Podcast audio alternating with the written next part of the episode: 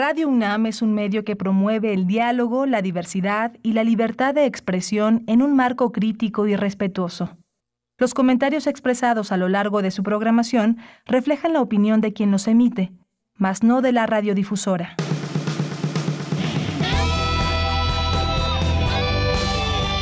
Prisma RU. Relatamos al mundo.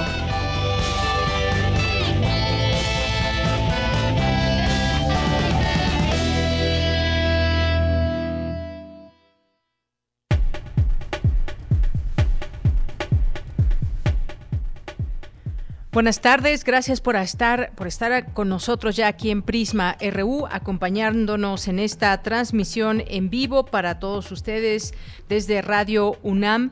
Y pues lo que se esperaba desafortunadamente, según las señales que se habían enviado en los últimos días por parte del gobierno de Rusia, por parte del gobierno de Ucrania, las sirenas antiaéreas sonaron este jueves en Ucrania por primera vez desde la Segunda Guerra Mundial luego de que Rusia eh, diera este anuncio de una operación militar especial, así es como se llama esta, este ataque, operación militar especial en territorio ucraniano, tras meses que hubo detenciones a la espera de una eh, invasión o acaso decirlo también alguna solución.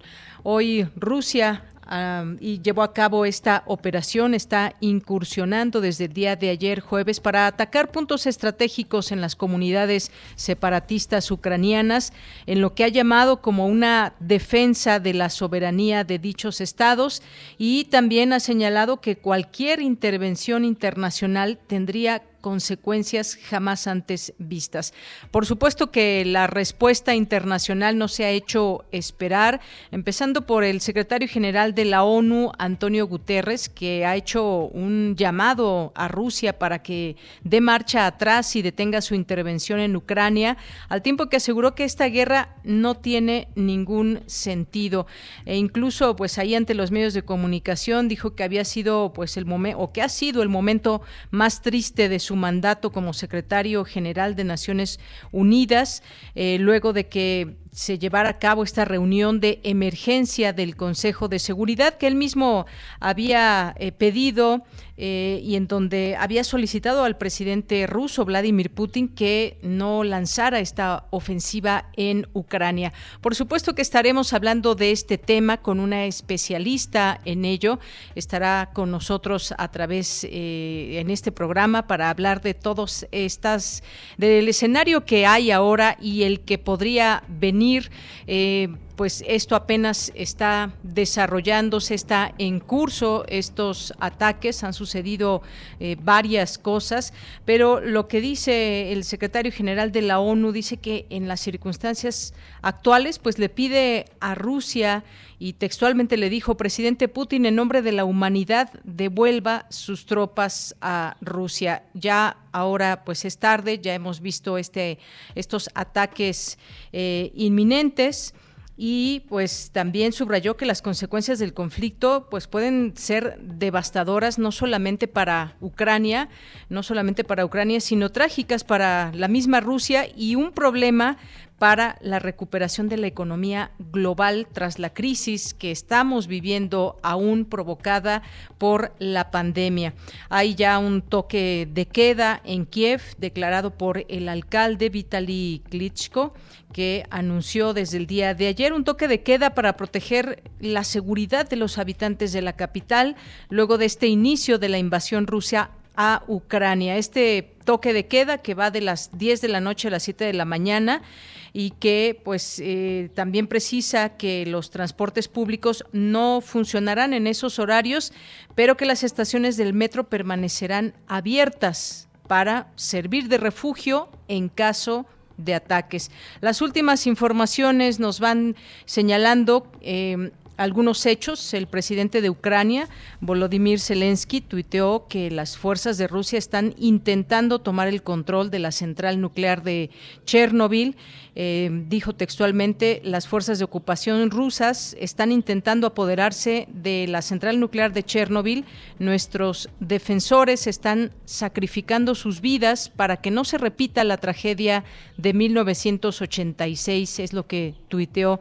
Esto dijo, es una declaración de guerra contra toda Europa.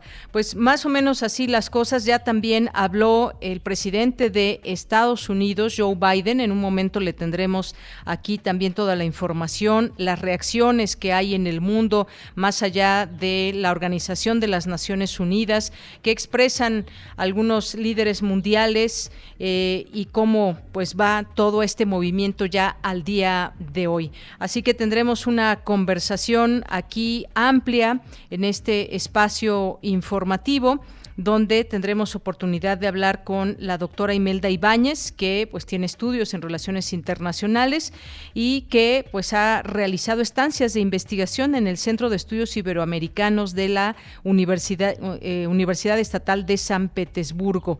Y pues bueno, con ella estaremos hablando de estos temas, porque además es ponente en el Foro Internacional Rusa, Rusia Iberoamérica que organiza eh, el Colmex también, sus líneas de estudio son eh, historia diplomática de Rusia y su política exterior. Asimismo, estudia el tema desarrollo histórico del pensamiento geopolítico ruso. Y vamos a hablar con ella sobre el tema. Le tendremos aquí las últimas informaciones y declaraciones de esto que ha, eh, pues están puestos los, los ojos del mundo en este conflicto no solamente hay que verlo como un conflicto regional, sino un conflicto que impacta al mundo entero en medio de una pandemia. Esto es parte, lo principal que tendremos el día de hoy aquí en Prisma RU. También estaremos hablando ya en nuestra segunda hora sobre la reforma eléctrica. Hoy hemos invitado al doctor David Morillón Galvez, que es investigador titular del Instituto de Ingeniería de la UNAM, especialista en tecnología ambiental y arquitectura. También tenemos hoy nuestra colaboración de cine. Eh, también tenemos cultura, la información nacional, por supuesto, y universitaria. Así que quédese con nosotros, es la invitación que les hacemos a través de las frecuencias de Radio UNAM 96.1 de FM y 860 de AM. Allá en, cabina nos acompañan mis compañeros Rodrigo Aguilar al frente de la producción, Denis Licea en la asistencia de producción, Arturo González en los controles técnicos y aquí en el micrófono les saluda a nombre de todo el equipo de Yanira Morán. Y recuerden nuestra vía de comunicación con ustedes por el momento arroba Prisma RU en Twitter y Prisma RU en Facebook. Bien, pues muchas gracias por estar con nosotros y desde aquí relatamos al mundo. Relatamos al mundo. Relatamos al mundo.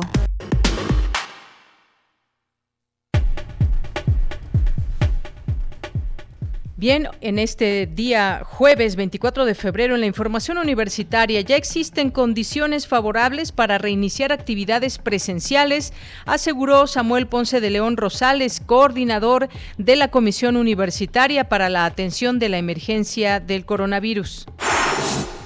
Señala María Elena Medina Mora, directora de la Facultad de Psicología, que la pandemia ha dejado ver la necesidad de atención a la salud mental, sobre todo ante las pérdidas humanas. En el Centro de Enseñanza para Extranjeros de la UNAM inauguran el ciclo de conferencias Los Centenarios de la Generación de Medio Siglo, reflexiones sobre grandes figuras de la literatura mexicana. En información nacional, en la primera quincena de febrero, el índice de precios al consumidor escaló 0.42%, el mayor nivel desde 2013, por lo que la inflación anual ascendió a 7.22%. El presidente Andrés Manuel López Obrador afirmó que es real la revelación hecha por el ministro presidente de la Suprema Corte, Arturo Saldívar, en la que denuncia eh, presiones por parte del gobierno federal en 2009 de Felipe Calderón. Lamentó que hay quienes critican al ministro Arturo Saldívar en lugar de estar pidiendo cuentas a los responsables del incendio en la guardería ABC.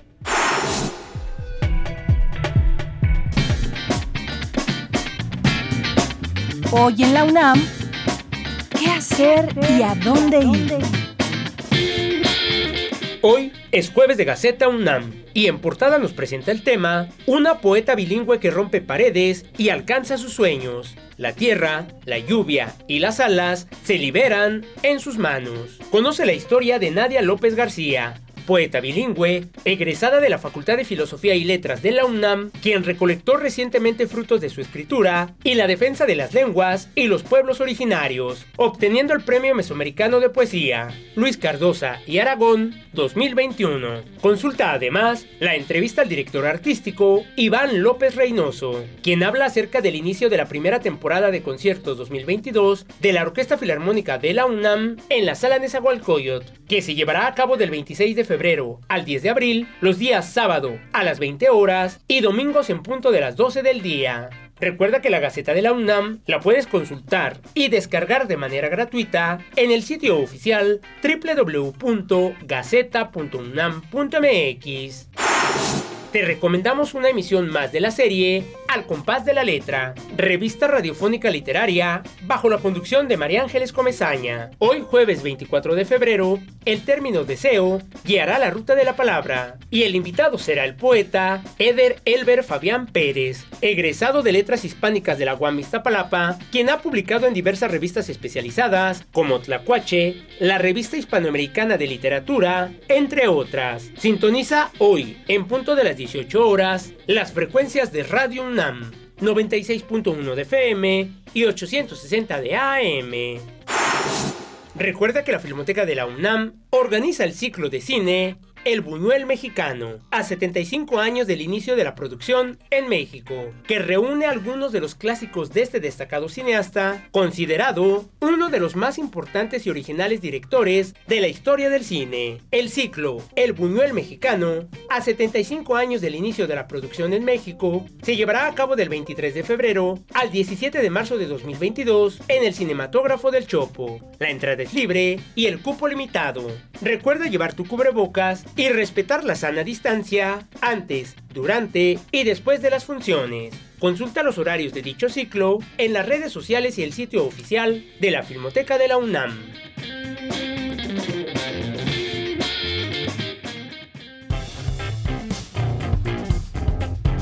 Campus RU Bien, pues ya entramos a nuestro campus universitario en este día. Me voy a enlazar con mi compañera Virginia Sánchez. Especialistas presentan un balance a casi tres años de que inició la pandemia de COVID-19, que vamos en dos años y iniciaríamos, iríamos ya por el tercer año. ¿Qué tal, Vicky? Muy buenas tardes. Bienvenida y adelante con la información. Hola, ¿qué tal, Deya? Muy buenas tardes a ti y al auditorio de Prisma RU. Pues hasta el momento desde que inició la pandemia, el 31 de diciembre de 2019 en China y el 28 de febrero en México, que se dio el primer caso, se tiene un registro de 423.437.674 casos de COVID-19 en el mundo y en nuestro país de 5.418.257 y una carga de mortalidad muy importante. En cuanto a la vacunación, a nivel mundial ya son mil cuatrocientos siete millones trescientos cincuenta y nueve mil quinientos ochenta y tres las personas vacunadas y ciento setenta y ocho millones ciento treinta mil trescientos ochenta y tres en México. Y a pesar de la disminución en la transmisión a nivel nacional, es importante resaltar que la pandemia no ha terminado.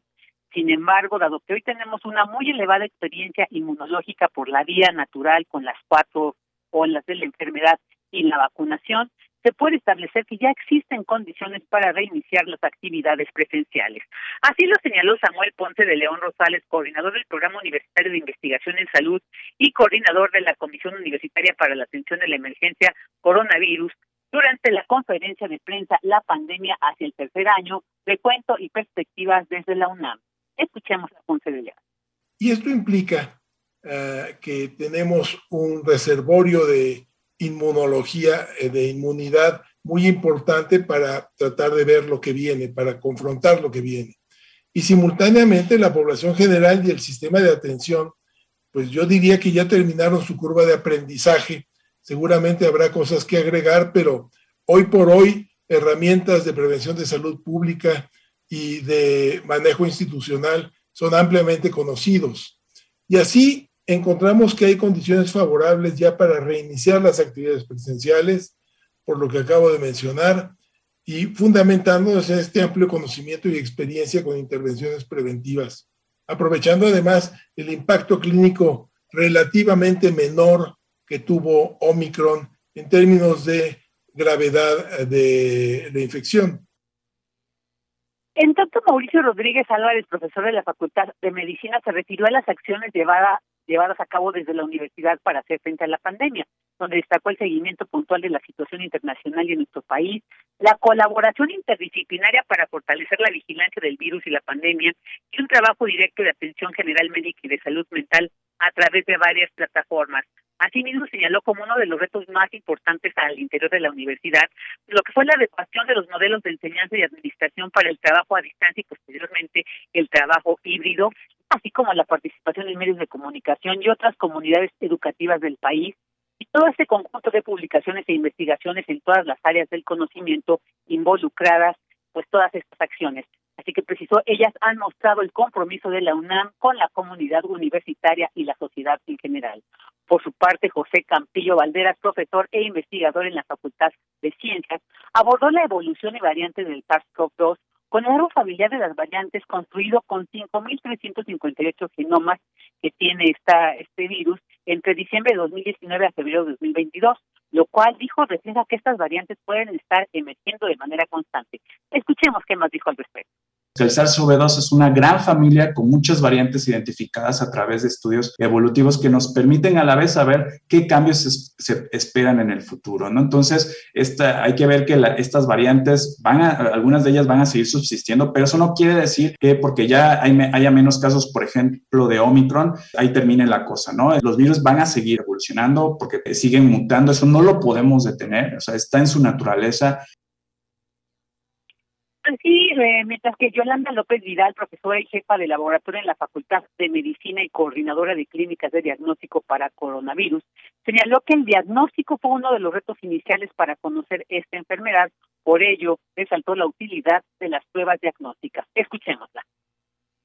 El uso de cada una de estas pruebas de fines diagnósticos nos ha ayudado durante las diferentes fases de las diferentes olas por las diferentes variantes del virus. Es decir, cuando inicia la presencia de una variante, son las pruebas rápidas de antígeno, específicamente la nucleoproteína, la que nos ayuda fácilmente a establecer el diagnóstico. Lleva tan solo unos minutos y nos permite aislar de forma temprana y efectiva y eficiente para que esa persona no continúe propagando el virus y tener un mayor número de contactos que se vean afectados. Es ahí donde la prueba rápida de antígeno tiene un gran énfasis y posteriormente tiene un periodo de ventana pequeño de tan solo cinco días una vez que se inician los síntomas y posteriormente o simultáneamente será la prueba de PCR hasta el día 21, la que nos ayudará a ir determinando cuál es la carga viral que con ella se lleva. Finalmente, Laura Palomares Aguilera, directora del Instituto de Biotecnología, Vacunas e Inmunoterapias, destacó que se identificó que una de las limitantes a nivel nacional es contar con infraestructura para fabricar el material químico, lo cual también ha limitado el desarrollo de las vacunas. De ahí esto es algo de lo que escuchamos en esta conferencia de prensa sobre la pandemia hacia el tercer año de cuenta y perspectivas desde la UNAM.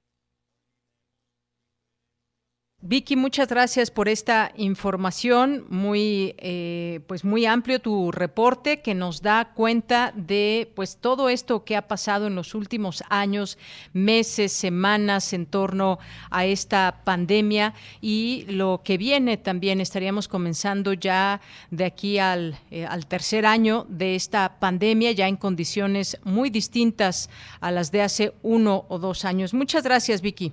A ti, ya muy buenas tardes. Muy buenas tardes. Bien, pues continuamos con la información aquí en Prisma RU con Dulce García. Necesario mayor atención a la salud mental ante la pandemia, señala la directora de la Facultad de Psicología, María Elena Medina Mora. ¿Qué tal, Dulce? Muy buenas tardes. Así es, Deyanira. Muy buenas tardes a ti al auditorio. Deyanira, la atención de la salud mental y los cuidados paliativos ante un padecimiento que ha comprometido la salud son indicaciones y recomendaciones de la Organización Mundial de la Salud. Sin embargo, aún hace falta atender muchos retos al respecto, sobre todo después de la incertidumbre que hemos vivido con esta pandemia.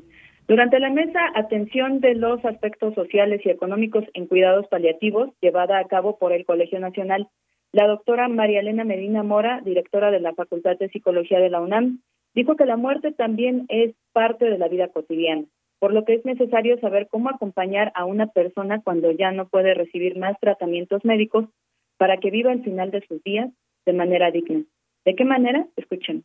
Y entonces tenemos ahí que tener una preparación emocional, el manejo de los temores y hacer explícitos los deseos y preferencias de la persona, de tal manera que estas voluntades anticipadas se trabaje en equipo, el equipo del médico, el equipo de psicólogos, el equipo de trabajadores sociales, los nutriólogos, todos estos profesiones, desde luego la enfermería, que, que nos ayuden a hacer estos programas de la vida y bueno, Deyanira añadió que esto debe estar muy presente eh, ahora que México ha tenido una gran cantidad de muertes, sobre todo rápidas, además de que muchas familias han perdido a más de un miembro, a lo que añadió que cuando el duelo por la pérdida de algún ser querido se prolonga, cabe la posibilidad de que se esté viviendo un trastorno y esto se puede atender de diversas maneras. Vamos a escucharla nuevamente instaurar un sentido de propósito y significado a pesar de la partida de la persona que ya no está con nosotros, evitar pensamientos mágicos o rumiar sentimientos de culpa que son frecuentes y que no nos llevan a, ningún lado cuando pensamos que hubiera, que hubiéramos podido hacer algo que no hicimos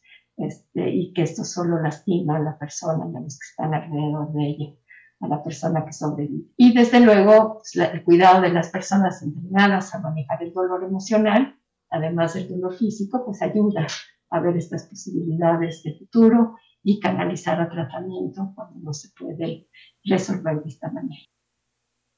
Y bueno, Yanira, en ese sentido, la doctora reiteró que la psicología tiene las habilidades y la capacidad de brindar comunicación, intervención terapéutica, disminuir el sufrimiento y ayudar a la persona a enfrentar esta pérdida. Esta es la información de Yanira. Dulce, muchísimas gracias. Gracias por esta información y muy buenas tardes. Gracias a ti, buenas tardes.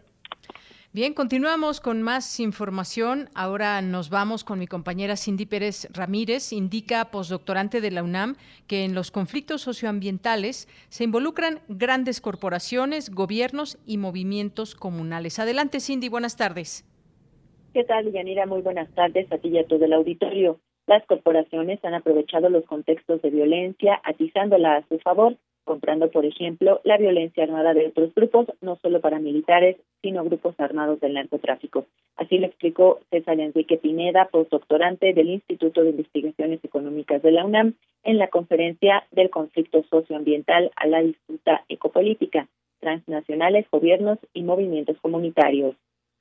Pero también tenemos, y esto es importante, ejemplos como en el caso del gasoducto en Dakota, en Estados Unidos, de cómo la corporación organizó literalmente una estrategia de contrainsurgencia y espionaje. Los grados, de alguna manera, de involucramiento tienen que ver con precisamente con la estructura estatal y los márgenes de impunidad y de, digamos, de permisividad donde las corporaciones pueden llegar muy lejos si el contexto se los permite, pero también pueden autocontenerse, pero seguir estrategias de violencia y funciones estatales, literal, eh, ligadas a la violencia, aunque a veces, por supuesto, las corporaciones pueden utilizar ambas.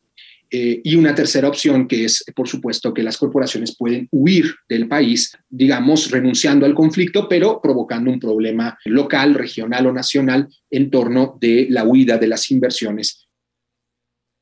El especialista se refirió al papel de la academia, a quien definió como polarizada, que muchas veces ha justificado a través de los manifiestos de impacto ambiental en México muchos de los proyectos extractivistas y de despojo He escuchado a directores de facultad justificar, por ejemplo, el proyecto de aeropuerto diciendo que las tierras eran inútiles, estériles, un viejo discurso, es un, discurso del siglo XVIII, ¿no? Es, ah, son tierras de nadie, son tierras estériles, a nadie les sirven, son tierras poco productivas, con esta visión ingenieril, ¿no? En el sentido de cómo apropiarse de la naturaleza es posible, por supuesto es posible, ¿no? pero a un costo tanto económico como ambiental y como social impresionante. Ha tenido un grupo muy importante pues que tiene conflictos de interés a veces eh, efectivamente por estar directamente involucrada, también a veces con servicios para las corporaciones, hay que decirlo, tanto de universidades públicas o privadas. Un sector evidentemente mucho más reducido que ha estado al lado de los pueblos.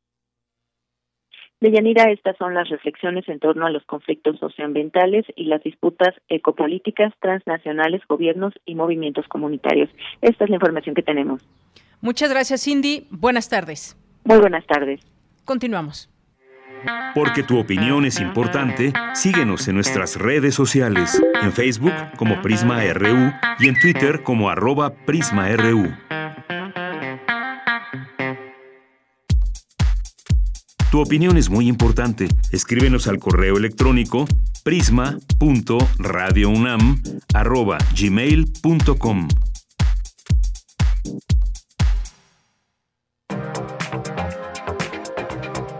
Internacional RU. Una de la tarde con 28 minutos. Hoy damos eh, prioridad en esta hora a la información internacional por la importancia que se ha generado en el mundo el saber qué está sucediendo entre Rusia y Ucrania pero además un conflicto también de dimensiones internacionales.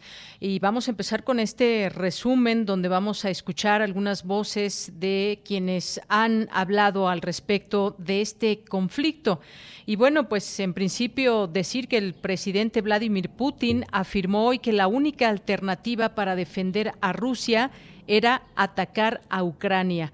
Reiteró que Rusia no tenía ninguna otra alternativa para defenderse que lanzar sus tropas contra Ucrania.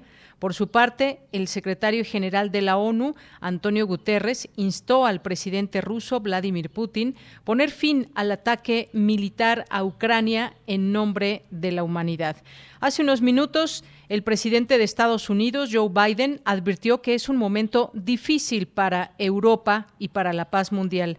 Dijo que Putin busca crear un imperio a través del dolor y Estados Unidos y sus socios frenarán sus intenciones de desestabilizar la paz internacional a través de una guerra injustificada.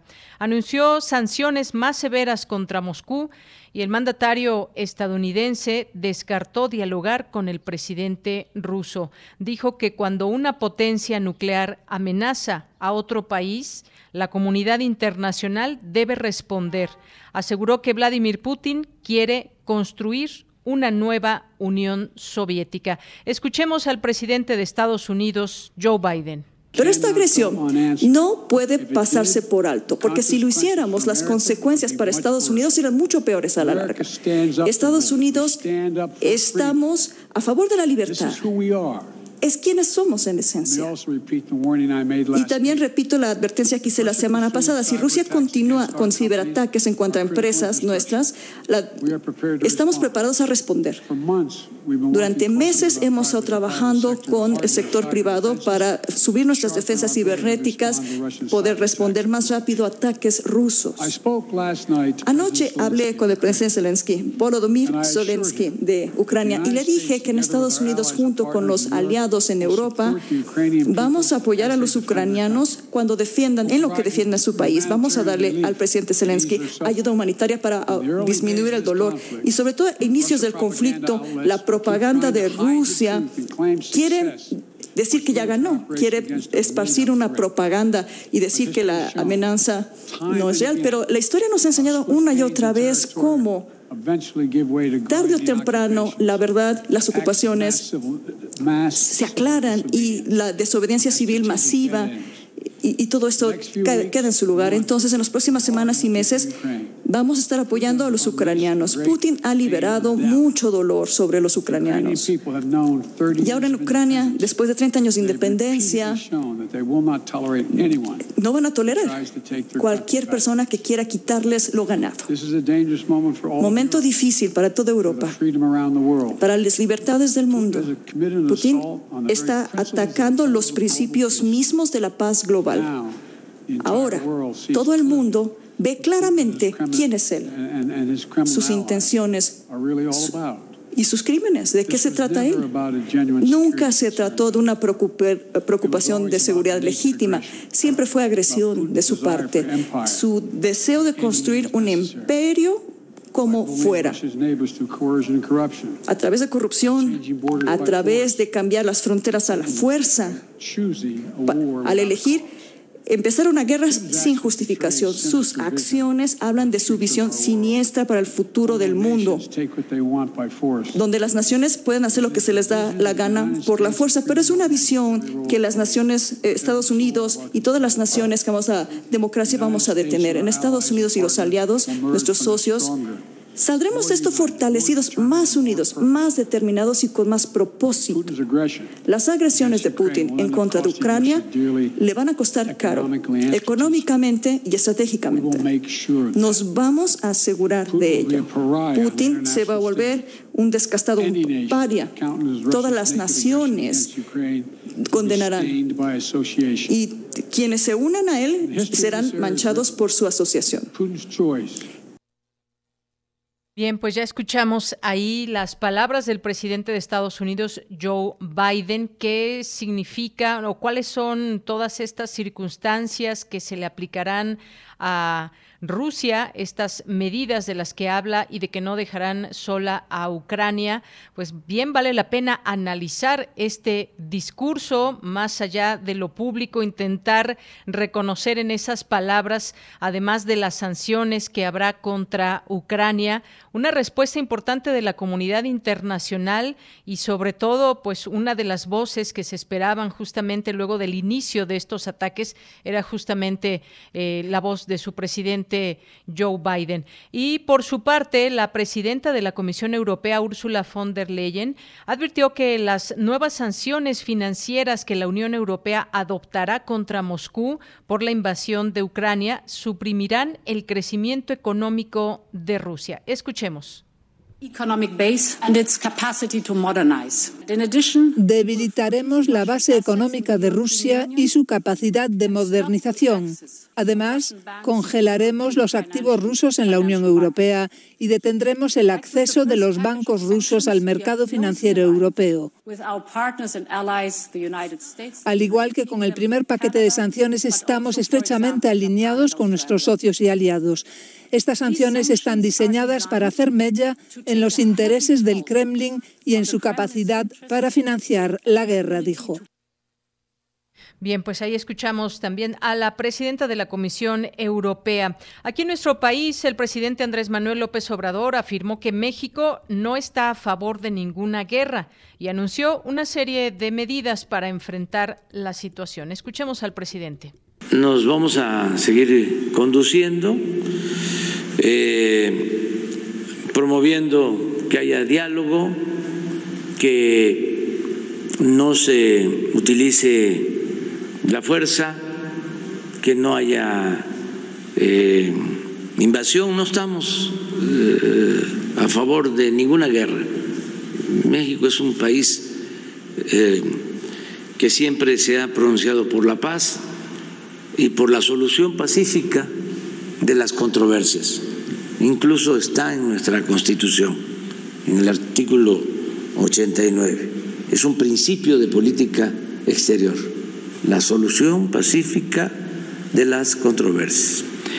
Y esa es la postura internacional de México, es lo que ha dado a conocer la Secretaría de Relaciones Exteriores y va a seguir siendo esa la postura, la no intervención, la autodeterminación de los pueblos y la solución pacífica de las eh, controversias.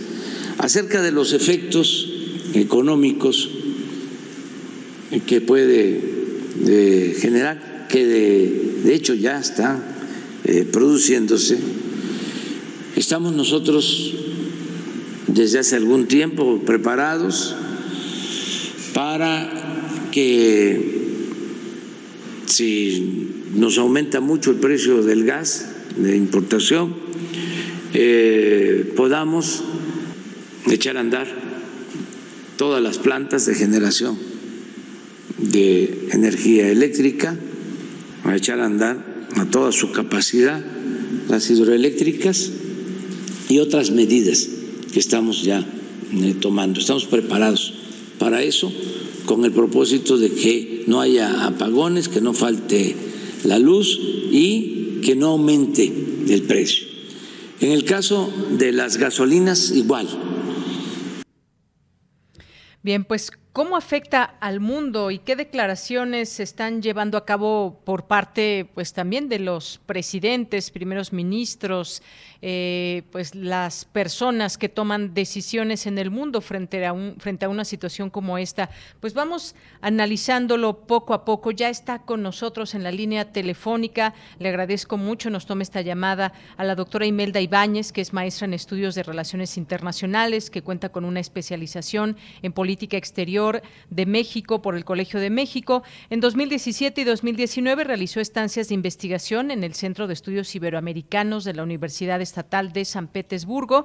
Es ponente en el Foro Internacional Rusia-Iberoamérica que organiza la misma institución. Sus líneas de estudio son Historia diplomática de Rusia y su política exterior. Asimismo, estudia el tema desarrollo histórico del pensamiento geopolítico ruso. Pues con todos estos estudios que justamente abarcan esta zona. Damos la bienvenida a la doctora Imelda Ibáñez. Doctora, bienvenida, muy buenas tardes. Muy buenas tardes, agradezco mucho la oportunidad para hacer este en este espacio de reflexión eh, un análisis muy objetivo acerca de esta situación que estamos, estamos viviendo en este día 24 de febrero del 2022. Pues muchas gracias, doctora. Usted me dirá por dónde podemos empezar. A mí me parece muy importante estas declaraciones que acaba de hacer hace unos minutos el presidente Joe Biden.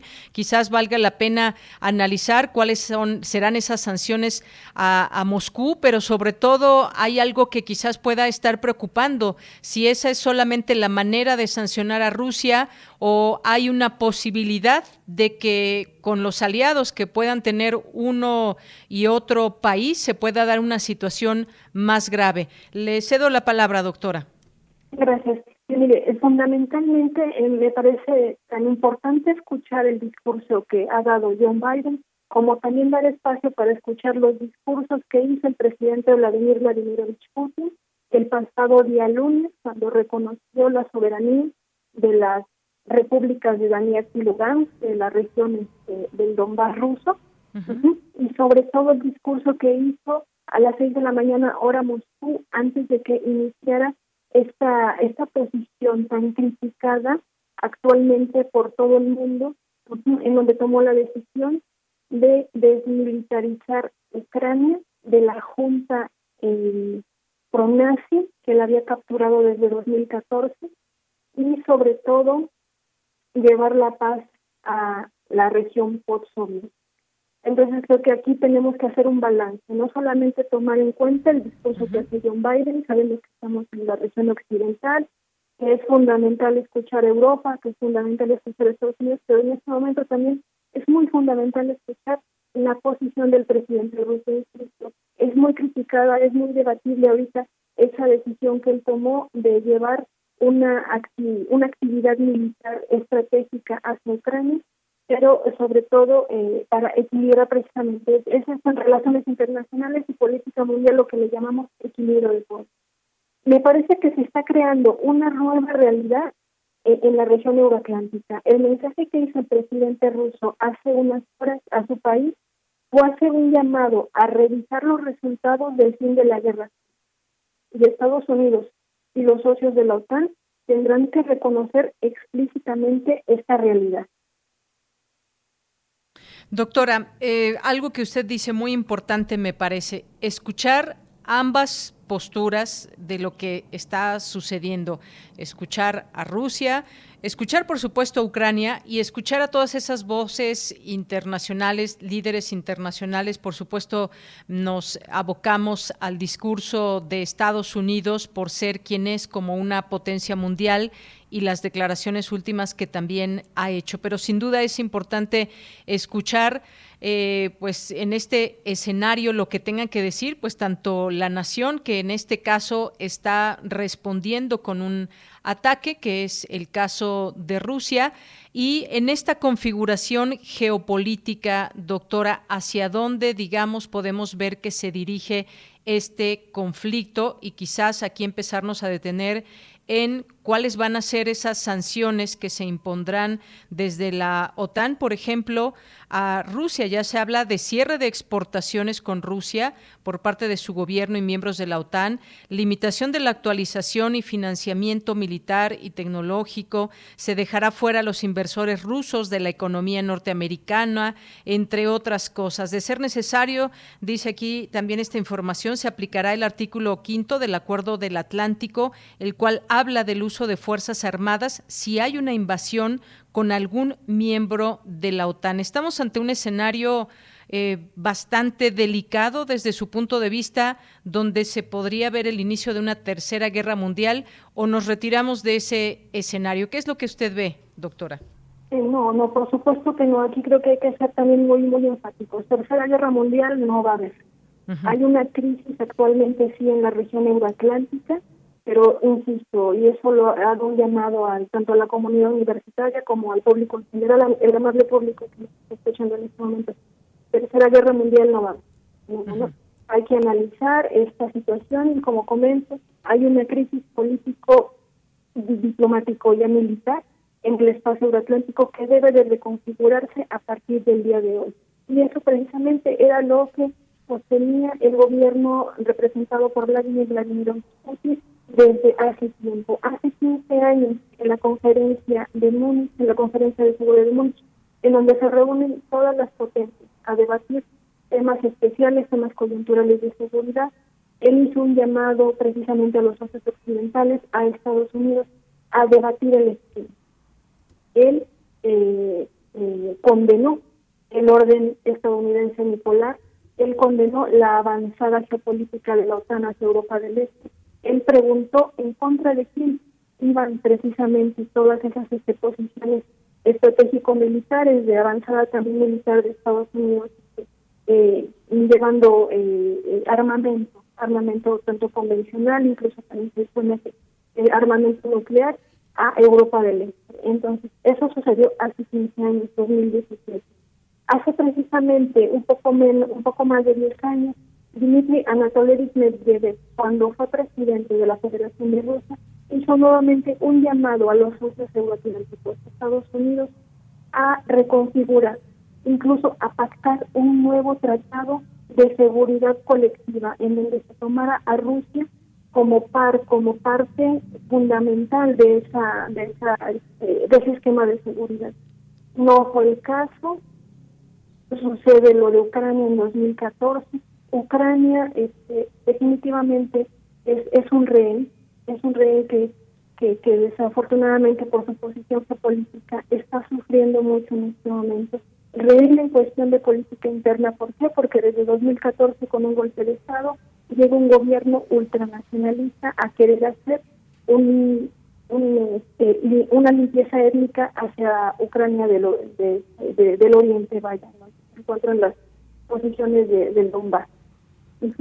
Eh, después, precisamente de 2014, han pasado ocho años en los que hemos visto una un, un agravamiento a la región del Donbass por parte de, de, la posición militar de, Ucrania, ¿no? Rusia hacía un llamamiento, se firmaron los acuerdos de Minsk, no fueron respetados, no obligaron a Ucrania, al gobierno ucraniano a, a federalizar precisamente el territorio Rusia hizo un llamado en noviembre del año pasado nuevamente a que se sentaran los socios euroatlánticos a conversar con los socios rusos sobre qué posiciones y qué amenazas era para cada una de las partes. El actual esquema de seguridad euroatlántico no se hizo caso. hubo mucho trabajo diplomático, sobre todo Moscú se convirtió en una sede diplomática de, de, muchas negociaciones, llegó el representante francés, llegó el, representante alemán, llegaron los asiáticos, llegó este, eh, vaya, eh, representaciones, vaya, negociaciones diplomáticas. Hubo intercambios escritos, no hubo respuesta hacia Rusia. Muy desafortunadamente, la respuesta que tomó Rusia para nuevamente hacer ese llamado a la reconfiguración de la seguridad euroatlántica fue a través de Hay que, como les comentaba, hay que analizar muy bien el discurso que da el presidente Vladimir Vladimirovich Putin hace unas horas para poder entender por qué Rusia está tomando esta decisión. Bueno, por qué el gobierno ruso tomó esta decisión después de hacer tantas peticiones más de 15 años atrás. Muy importante esto que usted nos menciona también. Por supuesto que la parte mediática, doctora, es eh, también muy eh, muy importante de analizar y observar. Evidentemente en esta parte del mundo pues eh, resaltan quizás otros estos mensajes que vienen pues de nuestro país vecino y en este escenario también de medios de comunicación que nos están informando al respecto. Leo, por ejemplo, de RT, Russian Television, esta información desde esa perspectiva también del quizás del gobierno de Rusia Putin decide realizar lo que ha llamado, y me parece que desde ahí el nombre es importante, doctora, una operación militar especial para defender esta región que usted nos mencionaba, Donbass. Eh, y bueno, pues dijo, he tomado la decisión de llevar a cabo una operación militar especial, declaró el mandatario, durante un mensaje especial a los ciudadanos rusos, detallando que el objetivo del operativo es proteger a las personas que han sido objeto de abusos y genocidio por parte del régimen de Kiev durante ocho años.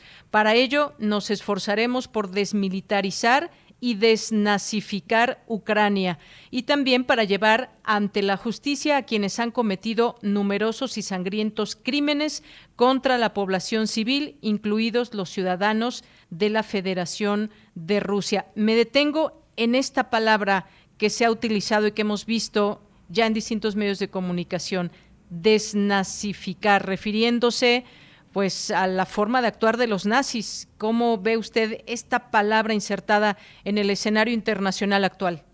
Sí, claro, pues de hecho así saltó mucho, saltó mucho desde hace unas horas esta esta concepción de este, del presidente Vladimir Vladimirovich Putin. Hay que recordar que Ucrania, eh, lo, lo repetimos, este, fue, víctima de un golpe de Estado en 2014, en donde llegó un gobierno ultranacionalista, con tintes precisamente de, forma de forma de actuar nazi, que querían hacer un, una limpieza étnica en contra de los rusos del, Oriente o, la comunidad pro-rusa del, Oriente del Donbass. Eh, si nos vamos a tiempo atrás, hay un personaje clave, que es Estefan Bandera. Estefan Bandera, eh, un, un nazi, vaya, eh, ucraniano, eh, de ahí retoman precisamente toda esa junta que llegó en 2014 después del golpe de Estado a formar parte del gobierno de Ucrania y precisamente de ahí el presidente Putin hace ese llamado para desnazificar Ucrania, es decir, que van a quitar, eh, van a limpiar de toda esa posición. Recordemos que pues, Rusia en 1945 vence al nazismo, entonces este, ellos tienen esa esa esa tradición, la tienen muy arraigada, ¿no? El día 9 de mayo para ellos es una fiesta nacional que debe ser pues, reconocida también a, nivel internacional porque pues, ellos fueron los que derrotaron a Hitler. Entonces de ahí ellos precisamente tienen esa esa forma, ¿no? De ver que no no van a permitir que la una avanzada geopolítica cuestiones este, militares estratégicas que representa Occidente, que representa la OTAN, eh, lleguen a sus líneas rojas a amenazar su seguridad nacional. Y por otro lado igual este no van a permitir también que haya gobierno de tinte pro-nazi como le, llaman actualmente ellos mismos eh, también a amenazar a las puertas de, de, las fronteras de la Federación de Rusia. Doctora, eh, Ahora, otra, otra cuestión también en este escenario internacional, en este conflicto eh, algo que dijo hace unos minutos Joe Biden, aseguró que Vladimir Putin quiere construir una nueva Unión Soviética. ¿Qué opinión le merece? Mm, no, me parece que él está completamente fuera de contexto. No, la Unión Soviética cayó en 1991 y Vladimir Putin no tiene ningún objetivo de recrear a la Unión Soviética. De hecho, ellos tienen una, una forma muy diferente a, a, la ideología soviética en su momento pues, nacimiento a una gran potencia pues, parte importante de las relaciones internacionales en el siglo XX. No, Vladimir Putin no tiene el objetivo de crear nuevamente a una Unión Soviética, más bien el objetivo que lleva a él es precisamente fortalecer a su Estado Rusia, el país más grande del mundo, con 10 usos horarios, y eh, una posición clara e importante en la región euroasiática, concepto que vamos a escuchar mucho en el nacimiento de este siglo XXI, euroasiática. Una posición clave en las regiones que conformaron la Unión Soviética, que actualmente es la región postsoviética, y por supuesto una posición interesante y muy importante y que tenemos ahora en boga, eh, que es su posición estratégica en la región euroatlántica. Entonces hay que tomar eso mucho en cuenta, hay que hacer un estudio desde la posición de Rusia. Un gran este, geopolitólogo de la Escuela Geopolítica de Rusia, Savitsky, él con el paradigma precisamente del nacimiento del concepto Eurasia, esto Radvitiye, espacio de desarrollo, da la definición de cómo se puede llevar estratégicamente el objetivo que tiene Vladimir Putin para reposicionar, bueno, para posicionar a su país, para reposicionar Rusia es una potencia mundial, sin Rusia no se puede entender ni estudiar la política mundial ni las relaciones internacionales de antes, de ahora y del futuro, ¿no? Entonces, este, eso es interesante de destacar. Para nada, no, o sea, no, la Unión Soviética terminó en 1991. La estrategia de Vladimir Putin es en posicionar como potencia, como potencia mundial este, a su país, pero desde otra perspectiva geopolítica.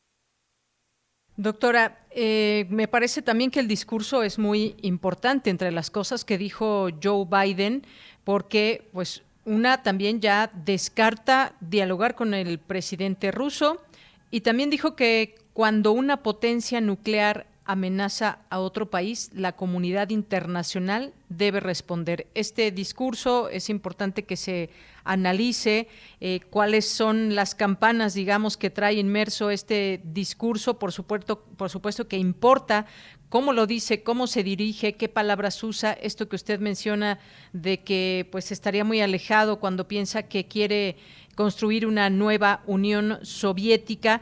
Ahora, eh, pues ya acercándonos al final de la entrevista, doctora, ¿qué papel está jugando China o qué papel no está jugando China en todo esto?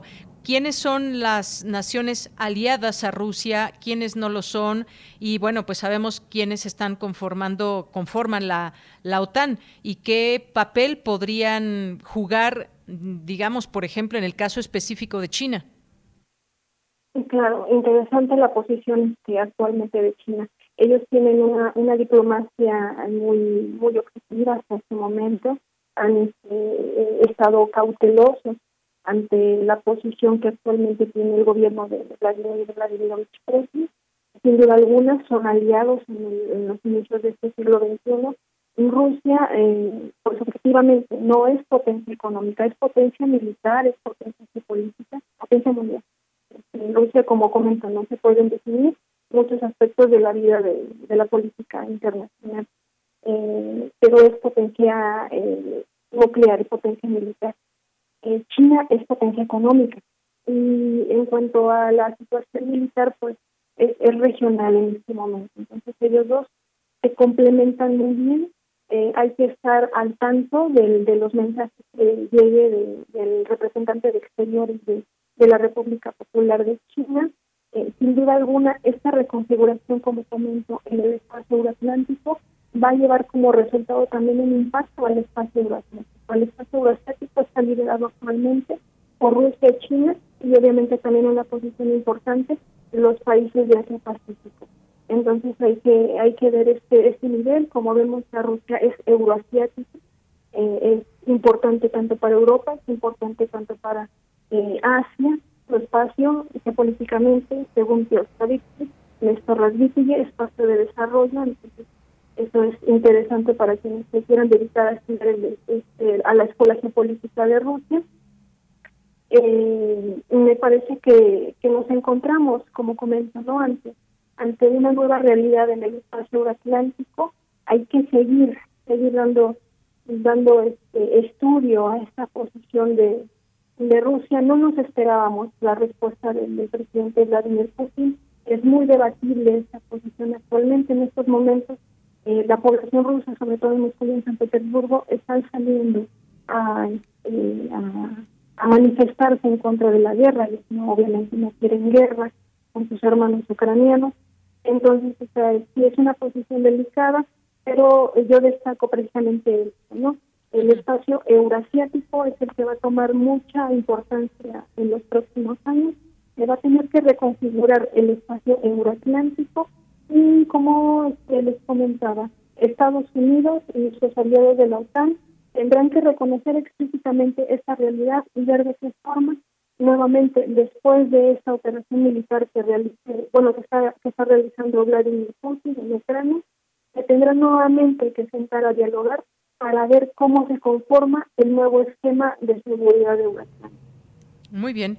Pues doctora Imelda Ibáñez, muchas gracias por estar con nosotros aquí en este programa Prisma RU de Radio UNAM y pues comentarnos y analizar, eh, hacer un análisis eh, amplio sobre lo que está viviendo el mundo en este momento y seguramente pues de aquí a los días que vienen seguiremos tocando el tema. Muchas gracias por estar aquí. Gracias, este, un placer y pues me dará mucho gusto seguir participando con ustedes. Eh, buena tarde y también al amable auditorio de la UNAM. Muchas gracias, doctora. Hasta luego. Hasta luego. Muy buenas tardes y gracias a la doctora Imelda Ibáñez, que es especialista en todos estos temas y bueno, pues también las estancias de investigación que hiciera allá en la Universidad Estatal de San Petersburgo. Pues todo una, toda una situación delicada que se vive eh, no solamente en esta región, como ya vimos, hay pues todas estas implicaciones internacionales, reacciones de las bolsas en el mundo, reacción a los precios del petróleo y más que seguiremos viendo en lo subsecuente.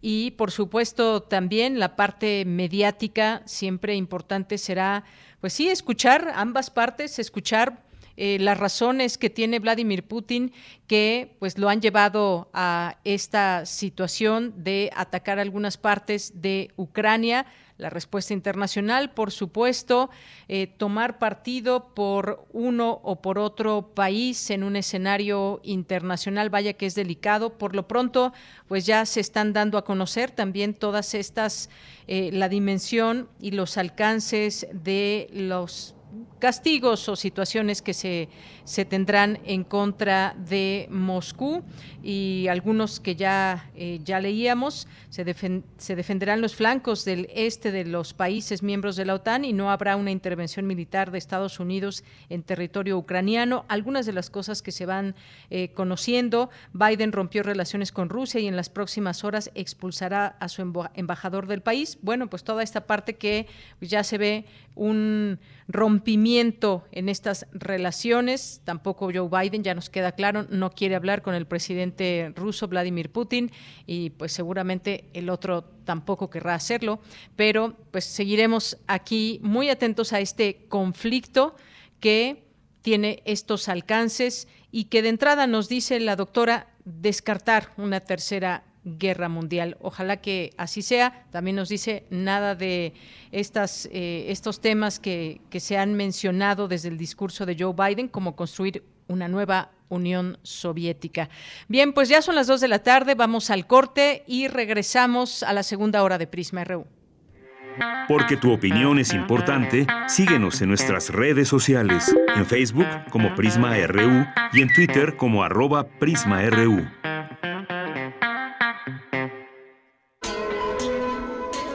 El Festival Internacional de Cine UNAM, FICUNAM, vuelve a las salas para celebrar su decimasegunda edición con más de 170 películas en exhibición Conoce todos los detalles de la programación.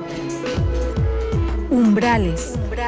Nueva sección presentada por Síntesis, dedicada a las expresiones más libres y radicales de la vanguardia cinematográfica. Competencias, retrospectivas, cine expandido, funciones al aire libre, diálogos y encuentros.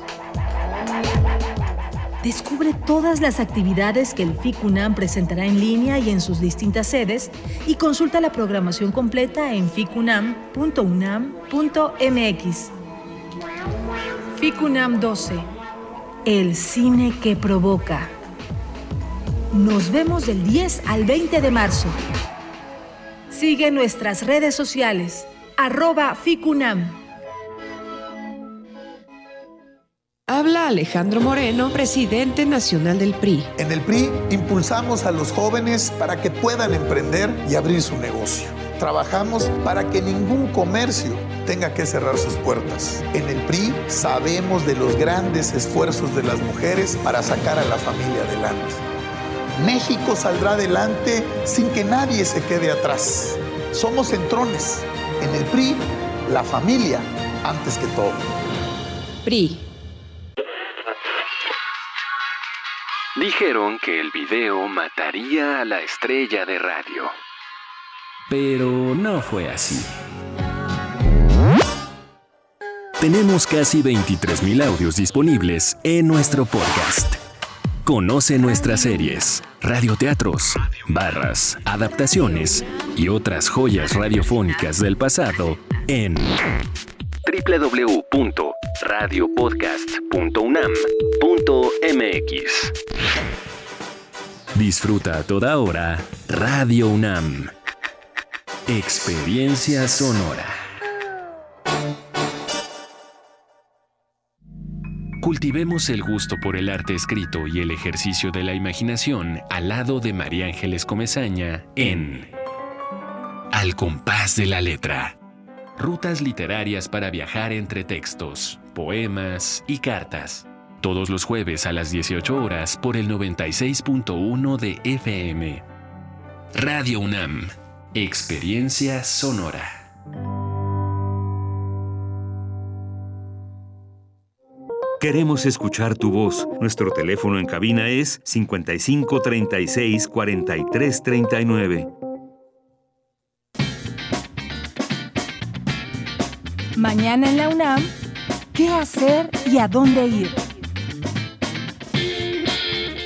Mañana tienes una cita con la serie La Ciencia que Somos, coproducción de Radio UNAM con las direcciones generales de divulgación de la ciencia y de las humanidades de nuestra máxima casa de estudios. Mañana viernes 25 de febrero, entre sus secciones el programa ofrece el reporte de la Agencia Iberoamericana de Noticias para la Difusión de la Ciencia y la Tecnología, DICIT, la colaboración sobre cambio climático y una entrevista acerca del Diplomado Internacional de Endocannabinología. En la sección principal, se contará con la presencia de Gustavo Medina Tanco, del Laboratorio de Instrumentación Espacial del Instituto de Ciencias Nucleares de la UNAM, quien hablará acerca de la misión Colmena, la primera mexicana, y de la UNAM de exploración lunar. No te pierdas La Ciencia que Somos, mañana viernes en punto de las 10 horas, por las frecuencias universitarias de Radio UNAM. Recuerda que del 15 de febrero al 2 de marzo se lleva a cabo el Festival de Radio y Cine Comunitario El lugar que habitamos, organizado por la Filmoteca de la UNAM en colaboración con Ojo de Agua Comunicación, y que cuenta con más de 30 obras audiovisuales que ofrecen un panorama de la diversidad cultural de algunas regiones de América Latina. Te recomendamos Florecer con mi cultura, documental que nos muestra cómo el pueblo otomí ha vivido en la región central de México desde la época prehispánica y se ha distinguido por la producción de artesanías. Este material se encuentra disponible hasta el 2 de marzo en www.filmoteca.unam.mx.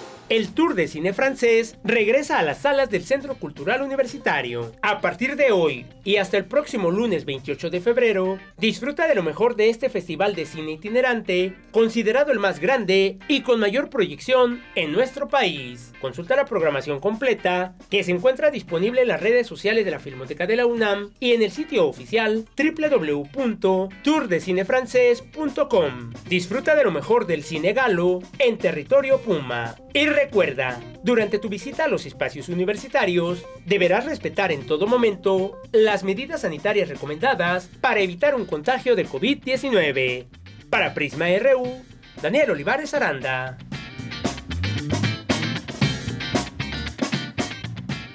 Bien, estamos ya en la segunda hora de Prisma RU, 2 de la tarde con siete minutos. Gracias por su presencia, por su compañía a través de Radio UNAM. Gracias a quienes nos sintonizan en www.radio.unam.mx, a quienes nos escuchan a través de AM o FM, en AM en 860 de AM y en el 96.1 de frecuencia modulada. Gracias por esa eh, compañía que nos hacen. Y bueno, ahora que estábamos hablando de todo este tema y este conflicto que hay entre Rusia y Ucrania y ya las voces eh, en el escenario internacional, pues bueno, bien vale la pena recordar, por si usted no lo sabe, pues Volodymyr Zelensky, que es el presidente de Ucrania, pues eh, llegó ahí a la presidencia en 2019, pero antes de llegar al poder, eh, el mandatario pues no tenía relación con la política.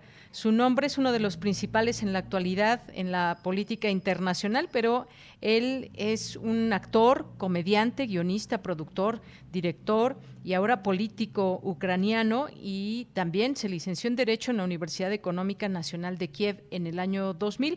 Pero antes de su carrera política creó una productora llamada Estudio Cabartal 95 que produce películas, dibujos animados, eh, programas de comedia, eh, televisivos desde 1997.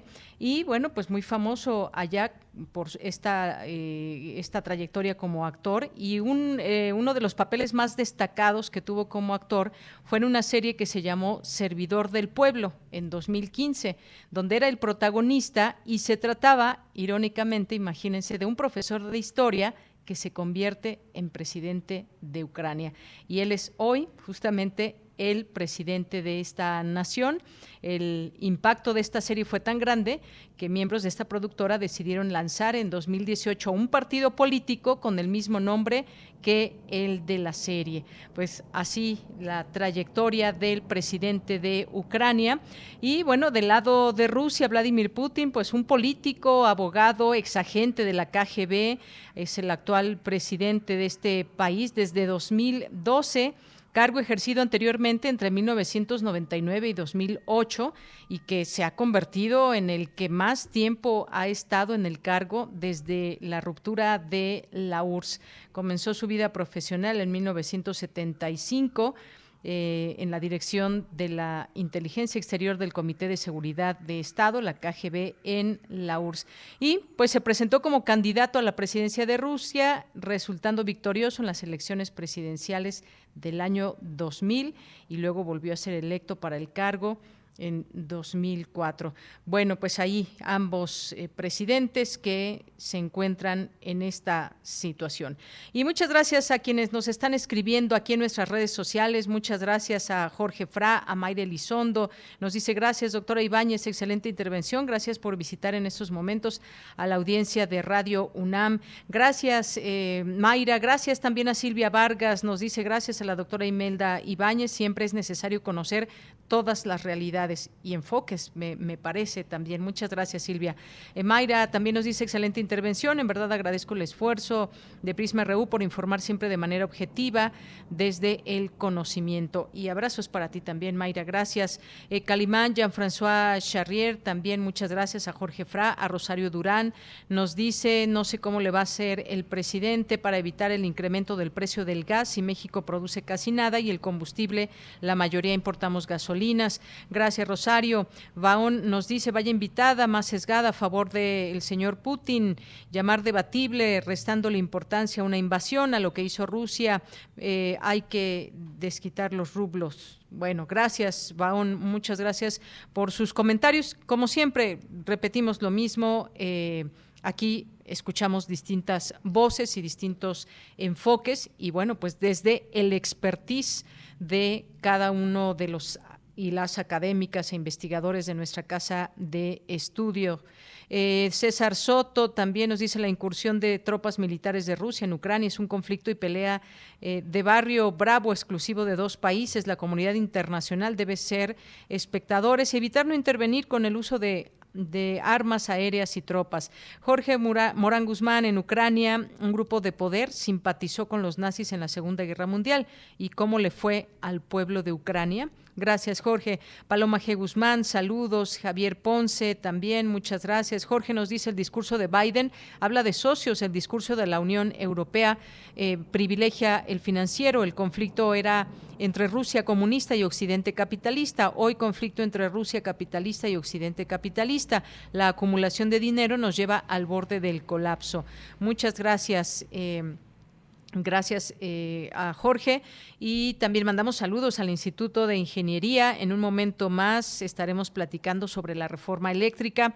David Castillo Pérez, muchas gracias a la doctora Imelda Ibáñez. Nos queda claro, tenemos que estar bien informados. Jorge, celebro la entrevista. Es una luz en este oscuro panorama para comprender algo que como individuos a veces nos supera.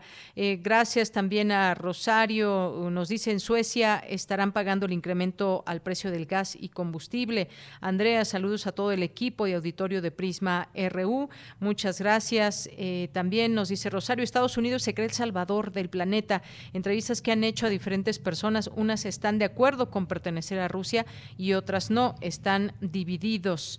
Eh, gracias por todos sus mensajes. Aquí los seguimos leyendo. Nos da mucho gusto que participen con sus puntos de vista, también opiniones. Eduardo Mendoza nos dice, parando oreja, ver cómo andan los cocolazos y además relatoría del mundo. Muchas gracias. Eh, saludos, manda todo el equipo. Gracias, Eduardo. Gracias, Armando Cruz. Buen día. Tiene varias semanas que los jueves no participa el maestro Narro en Cinemaedro. Ya no colabora en Prisma RU. Bueno, pues le mandamos muchos saludos desde aquí y esperamos que vuelva pronto, es lo que podemos decir. Le vamos a, llamar, le vamos a, decir que nos mande un mensaje Armando. Muchas gracias. Gracias también a RCLNX. Nos dice, pero entonces Ucrania lleva desde 2014 en guerra civil de un lado contra el otro y nosotros los de este lado del mundo. Ocho años después solo rezamos y pedimos por la paz hasta que sale en la tele. Gracias por el comentario, reflexión. Santiago Luis Enrique Castillo también, mm, muchas gracias, nos dice que comparte su opinión. Eh, Luis M. García también nos comparte por aquí esta información, invitaciones, invitaciones eh, aquí para la inauguración en el Club France del gesto a la abstracción eh, de Nutpani. Muchas gracias, eh, Luis. Muchas gracias a Nani Jazz y Me. Muchas gracias también a la doctora Imelda aquí con nosotros, José Ávila, El Zarco, muchos saludos, Isidro Gamboa, Flechador del Sol, Alfredo Cervantes, Félix eh, Lail, David, muchas gracias y a todas y a todos ustedes que están por aquí con nosotros, Edith O, Ara Folk, Antonio de Alba Arcos, Mar Niño, Carlos Ríos, Alejandra, muchas gracias.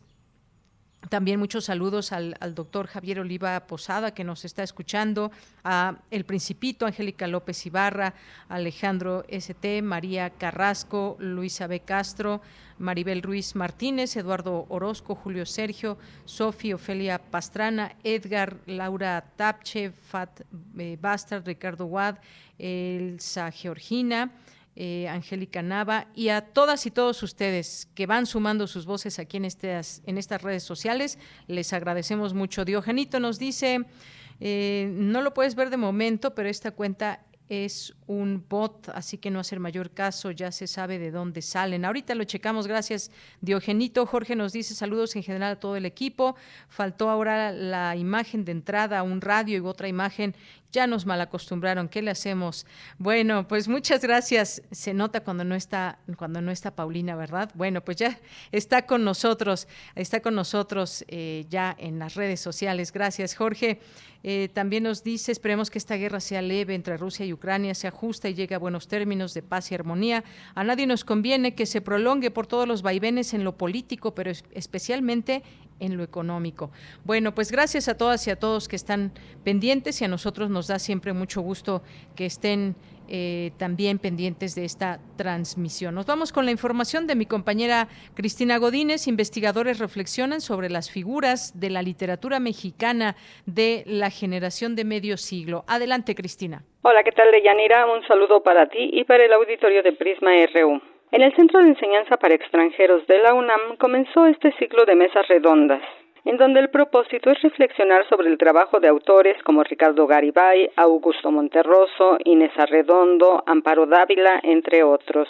En su intervención, Alberto Vital Díaz, director del CEPE, dijo que con esta actividad se conmemoran 100 años de medio siglo. Valga una aparente paradoja, 100 años de el nacimiento físico de las figuras que pocos años después veintitantos, treinta años después, eh, van a estar produciendo textos de una pertinencia y de un valor literario enormes. Vital Díaz señaló que el antecedente de la generación de medio siglo son ya una realización. Porque tenemos a aquellos que nacen 10, 15 años antes, eh, empezando por Juan Rulfo, Octavio Paz, eh, Juan José Arriola, José Revueltas, y, vean ustedes pues ya los nombres que estoy diciendo, Ali Chumacero, son figuras que ya aspiran a llegar a una culminación y sin duda la alcanzan. Y menciono solo los nombres más importantes. El profesor Jorge Muñoz comentó que la década de los 20 va a estar cargada de celebraciones.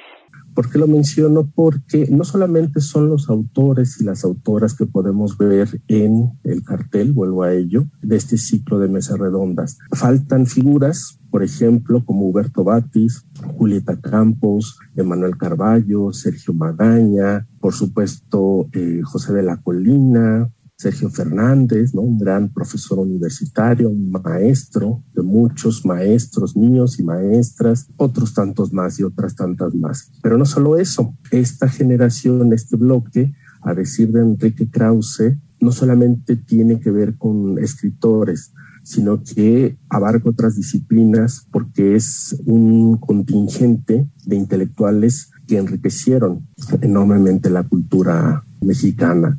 Deyanira, el ciclo Los Centenarios de la Generación de Medio Siglo tiene sesiones los martes y jueves hasta el 15 de marzo. La transmisión es por el Facebook Live del CEPE. Este es mi reporte. Buenas tardes.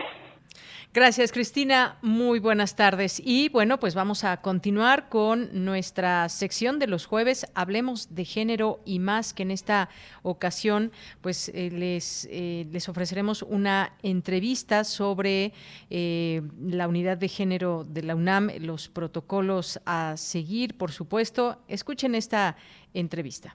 La unidad de género de la Coordinación de Difusión Cultural UNAM presenta Hablemos de género y más.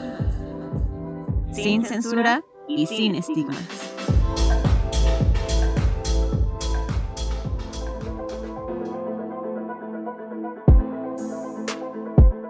Me da mucho gusto presentar en esta tarde en Hablemos de Género y más a la licenciada Lorena Orozco Novelo, que es defensora adjunta del área de violencia de género de la Defensoría de la UNAM. Muy buenas tardes, eh, Lorena. Hola, buenas tardes, Deyanira. Un gusto poder acompañarlos. Muchas gracias. Bueno, pues en principio vamos a a conocer, a conocer de qué trata esta defensoría de la UNAM, este tema de cómo las instancias universitarias tienen esta posibilidad de atención a la violencia de género. Cuéntanos un poco cómo está conformada esta área de nuestra universidad. Claro, Dayanira. Eh, esta defensoría cuenta con dos áreas, una de violencia de género y una de derechos universitarios. El área de violencia de género eh, empezó el 14 de agosto de 2020. Nosotros, eh, por parte del estatuto, nos confiere estas atribuciones ahora de conocer eh, violencia de género dentro de las instalaciones y pues damos atención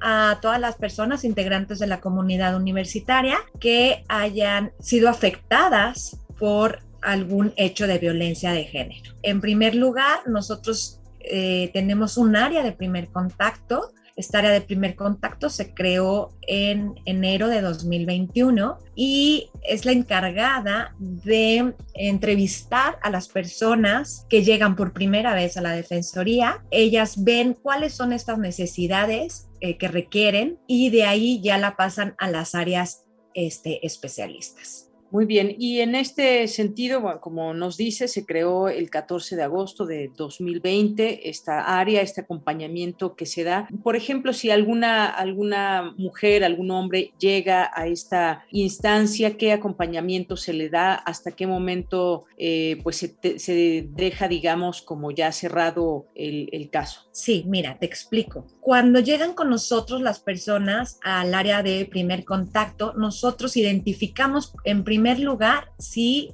algún asunto o lo que nos están platicando es de violencia de género. Si es de violencia de género, vemos también qué necesidades requiere la persona afectada. La podemos canalizar o derivar al área de psicología, que también pertenece al área de género de nuestra defensoría y también al área jurídica. Si la persona está muy afectada, se le da una contención psicológica. Además, se eh, platica con ella y se pueden dar eh, pequeñas terapias que pueden durar de 3 a 12 sesiones para poder empoderar o ayudar a la persona a enfrentar eh, lo que está viviendo o lo que vivió en su momento. Y si ella quiere presentar una queja, entonces también se le deriva al área jurídica. En el área jurídica nosotros ayudamos a que hagan esta queja que va a presentar con nosotros y con la autoridad. En esta queja tiene que poner las circunstancias de tiempo y lugar. ¿Y qué quiere decir esto? Que tiene que señalar cómo fueron los hechos, cuándo fueron los hechos, en dónde fueron los hechos. O sea, todo esto para que esta queja pues tenga los elementos y podérselos dar después a la autoridad para que en su caso inicien un procedimiento. Nosotros también cuando detectamos que alguna conducta puede constituir un delito, le explicamos a la persona afectada esta situación y le orientamos para que presente una denuncia al Ministerio Público. Eh, en caso de que sí quiera presentar esta denuncia al Ministerio Público, nosotros brindamos este acompañamiento. Este acompañamiento consiste en orientarla y acudir a las agencias del Ministerio Público a presentar la denuncia. No podemos ser representantes, sin embargo, las acompañamos. Ya que tenemos también ya la queja interna, nosotros la remitimos a las personas titulares de las entidades académicas para que eh, estas personas inicien el procedimiento de sanción establecido en nuestra legislación universitaria. Este, también algo importante es que nosotros damos seguimiento en todo momento desde que se presenta esta queja o desde que acuden con nosotros hasta que resuelva la autoridad. Muy bien, muchas gracias Lorena. Y en este sentido, pues ha sido una creación muy, muy positiva porque inserta además a la universidad en dar seguimiento a este tipo de casos de violencia de género. ¿Cuál ha sido la respuesta? ¿Cómo ha sido este trabajo? ¿Cómo lo puedes evaluar en todos estos meses? Ha habido, aún con la pandemia, ¿no? Ha habido muchísima eh, demanda este, quiero mencionarte que nosotros brindamos la atención vía telefónica, eh, vía presencial, por correo electrónico o también tenemos un formulario en la página web en el que nos solicitan esta atención y también nos podemos eh, enlazar con las personas vía Zoom o vía Meet. Entonces ha habido mucha respuesta. También ya iniciamos este, la firma electrónica para todas, las, para todas aquellas personas que no pueden acudir a firmar su queja o la ratificación de su acta en defensoría. Lo hacemos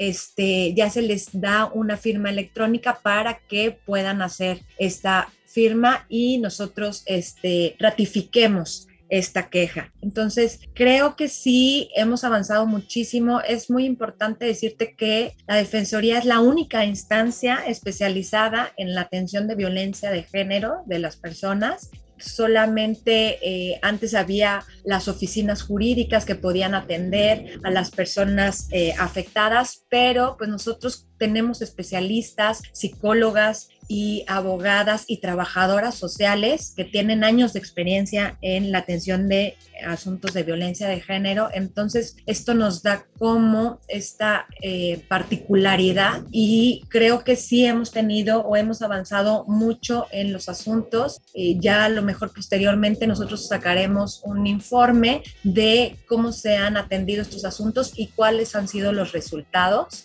Eh, estamos elaborándolo para que vean también eh, esta parte, para que la conozcan en nuestra página de la Defensoría. Pero eh, yo evalúo cómo que estamos fortaleciendo esta atención en la universidad.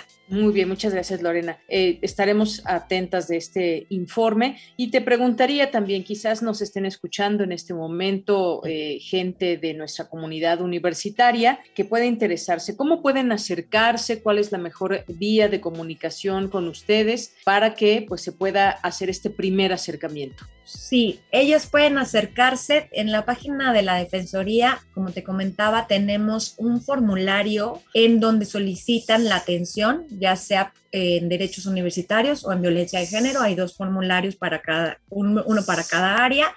Y también tenemos eh, nuestro correo electrónico que es género arroba defensoría.unam.mx. También por ahí pueden este, escribirnos. O también tenemos redes sociales, Facebook, eh, Instagram, Twitter, entonces, eh, y de manera telefónica también o presencial. Tenemos todos los medios para que puedan acercarse con nosotros y puedan ser atendidos.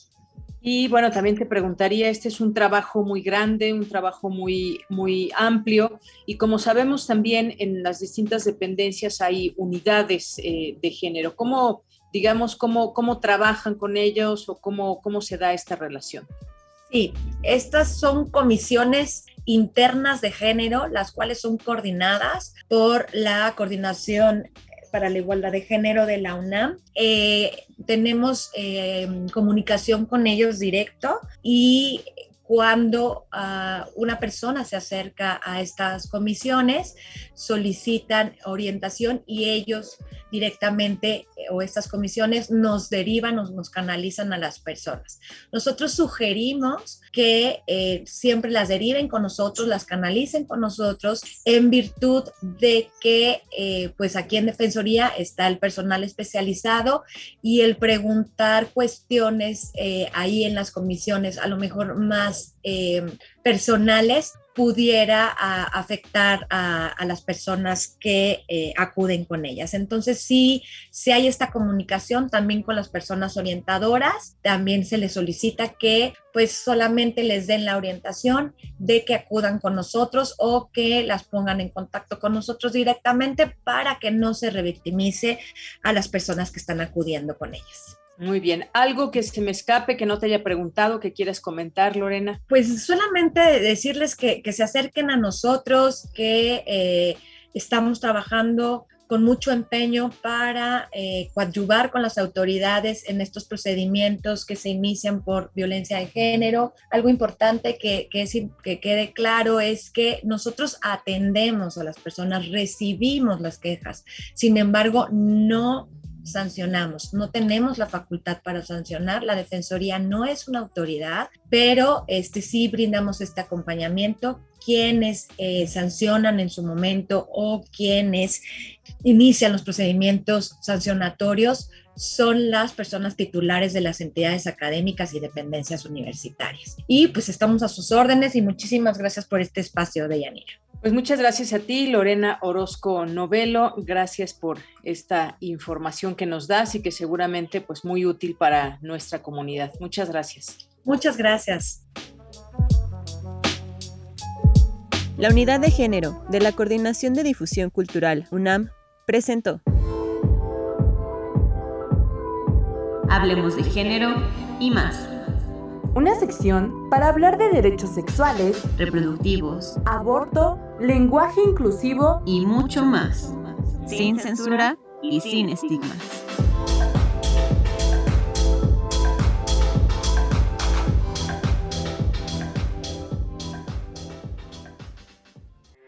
Porque tu opinión es importante, síguenos en nuestras redes sociales, en Facebook como Prisma RU y en Twitter como arroba PrismaRU.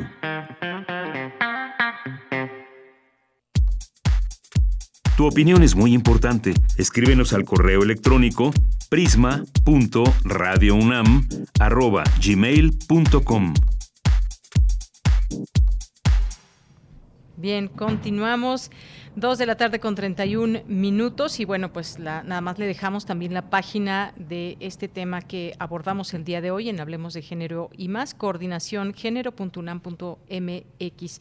Y bueno, pues vamos a ir entrando a este siguiente tema que queremos platicar con todas y todos ustedes. Ya la producción me informará cuando tengamos a nuestro especialista, porque continúan estos, eh, estos eh, espacios dentro del foro del Parlamento abierto que tiene como objetivo discutir la reforma eléctrica del presidente Andrés Manuel López Obrador y en esta ocasión fue el turno del empresariado nacional para emitir su juicio de valor sobre esta iniciativa. Y como sabemos, pues hay distintos enfoques que hay que tomar en cuenta en esta en esta eh, propuesta de reforma eléctrica desde la parte política, la parte técnica, la viabilidad, las posibilidades que hay, tomar en cuenta también esas eh, famosas energías limpias o energías sucias, hacia dónde debe mirar nuestro país en este sentido y estamos insertos, por supuesto, no olvidarlo en un escenario internacional. Y bueno, pues ayer miércoles fue cuando se llevó a cabo este foro 24 del Parlamento Abierto y que, eh, como les decía, en esta ocasión participó el empresariado nacional. Bajo el nombre Grandes Productores y Consumidores de Electricidad, Rubén Moreira, que es el presidente de la Junta de Coordinación Política eh, de la Cámara de Diputados, dio inicio a la presentación de los empresarios, quienes manifestaron su extrañeza ante diferentes rubros plasmados en la reforma a los artículos 25, 27 y 28 de la Constitución Política de los Estados Unidos Mexicanos. Y bueno, pues en este sentido, uno de los participantes, José Jaime Gutiérrez, presidente de la Cámara Minera de México, la Canimex, mencionó que el país ha perdido significativamente lugares en materia de competitividad minera, lo que trae consigo la fuga de capitales. En ese sentido, aseguró que se necesita el abasto de energía limpia y suficiente. Bien, pues ya me dicen que está en la línea el ingeniero, vamos a platicar con él sobre este tema. Es el doctor David Morillón Galvez. Eh, Galvez, perdóneme, Galvez, investigador titular del Instituto de Ingeniería, especialista en tecnología ambiental en arquitectura. Doctor David, bienvenido, muy buenas tardes. Hola, buenas tardes. Bien, pues estaba yo platicando de lo que ha sido este último foro ahí de la reforma eléctrica en este foro abierto donde se discuten distintas aristas de la reforma eléctrica. Me gustaría preguntarle, pues en principio, su opinión sobre lo que incluye, pues puede ser con respecto a su ramo en la parte pues eh, de tecnología ambiental, de infraestructura que también eh, hay dentro de la reforma eléctrica. ¿Qué es lo que opina? ¿Cómo ve usted esta propuesta desde la presidencia de la República? Bueno, esta reforma tiene sus antecedentes el sector eh, CFE siempre ha generado, distribuido y comercializado. A partir del 92 se permitió en una reforma de la ley eh, la generación, pero para autoconsumo. Y no este, se sigue desarrollando las energías renovables en electrificación rural antes y posterior eh, para el sector, para el caso de los eh, sistemas de bombeo en el sector agropecuario, con varias instalaciones. Eh, llega el caso del 2006 que ya nos permiten generar energía y conectar a red. ¿Qué quiere decir esto? Que nos ahorramos la batería, que era un costo muy elevado para colocar sistemas de generación de energía con fotovoltaico. Bueno, y en el transcurso del 2006 al 2014 se dieron algunas sesiones de estación eh, tanto la renovable como la de combustión que utiliza gas, pero en acuerdos, eh, en acuerdos que se les iba a comprar o otro tipo de acuerdos, porque no es hasta el 14 que aparece una ley. En esa ley se da la prioridad de usar la energía que se genera con energías renovables. La actual propuesta cambia ese sistema y ahora va por la generación de las propias plantas de CFE. ¿Cuál es el problema ambiental? Eh, prácticamente la CFE utiliza casi el 80% de energía no renovable para generar la energía eléctrica que consumimos en el país. Por lo que dejar al último la entrada a las energías renovables es promover eh, la contaminación con emisiones de CO2 en la generación, pero además se promueve una dependencia mayor, puesto que muchas de las plantas de CFE son con gas y el gas eh, lo estamos importando desde hace años y cada vez en mayor porcentaje. Bien, y sí.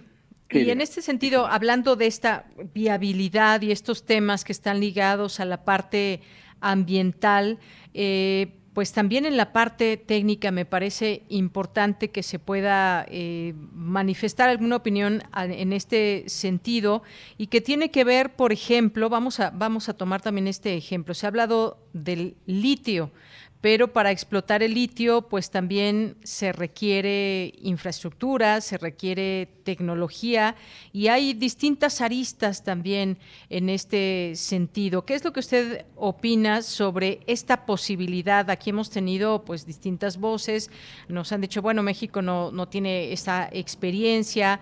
Yo le pregunto, ¿hay o no capacidad en todo caso por parte de México para en todo caso pues hacer esta explotación de, litio, por ejemplo? El llevar a cabo una explotación de litio que actualmente tiene un mercado y cada vez de mayor demanda, eh, va a llevar también a tener que generar eh, una capacidad de personal, un desarrollo tecnológico o depender, como el caso de la energía nuclear, que hasta en el clavo mínimo que se utilice dependemos del extranjero, entonces, técnicamente el problema es, ese que nos vuelve dependientes, ya sea del energético o de la tecnología. Eh, ese proceso se debió haber iniciado hace años. Eh, ya tenemos años en el caso de Latinoamérica, como Chile, explota alguna parte, Argentina, que lo concesionó y ahora quiere dar marcha atrás. Eh, Bolivia, que tiene el mayor porcentaje del litio que en Latinoamérica. Entonces, técnicamente eh, tendría que ser un desarrollo con tiempo y con una programación, como fue el caso de la, la explotación del petróleo en aguas profundas, donde sí se dio un brinco, pero llevó un tiempo para desarrollar capacidades, para desarrollar tecnología y poder entrar en la explotación de un producto. Pero igual caemos en lo siguiente, empezamos a explotar un producto que no es renovable, en el caso de las energías que se usan como el petróleo, el carbón, el, el gas, son energías no renovables, se agota y se necesita de 50 a 300 millones de años para volver a tener ese producto. Y entonces la solución técnica es irnos por el recurso que tenemos, que son las energías renovables, entre ellas la hidráulica, biomasa, geothermia, viento, solar, entre otros. Bien, eh, doctor, entre las cosas que se dijeron ayer, algunas cuestiones que tienen que ver también eh, con la soberanía, por ejemplo, que es algo que se ha, de lo que se habla en esta reforma eléctrica. Se habla de proteger la soberanía y de daños a, la Comisión Federal de Electricidad o a petróleos mexicanos, pero uno de los eh, ponentes que representa a una empresa que se llama Green It Ecotecnologías, Fortius, se preguntó quién habla de las afectaciones que tienen los emprendedores mexicanos con estos cambios y sabemos que también pues hay estas distintas empresas eh, externas o extranjeras en todo esto. Cómo mediar entre ambas visiones quienes están pensando pues eh, sí generar eh, energías limpias y, y más pero por otra también pues quizás no solamente un discurso sino en acción de qué se habla cuando se habla de soberanía o estos daños que se le han dejado a la CFE y a petróleos mexicanos desde este contexto que usted hablaba desde años atrás. Sí, mire, su pregunta me lleva a dos respuestas. Eh, la primera, esos daños que se hablan en la CFE son los que se han ido generando a partir del 2006 que se abrió la conexión a red. Yo genero, lo meto a la red y me evito batería. Eh, pero igual, para usarla en otro lugar eh, existe una tarifa que se pagaba. Pero había prioridades, incluso en la ley última que fue en el 14, de comprar la energía renovable y generalmente era concesionada a los privados. Entonces ahora se deja que entran al último y por eso vienen varios amparos y demandas.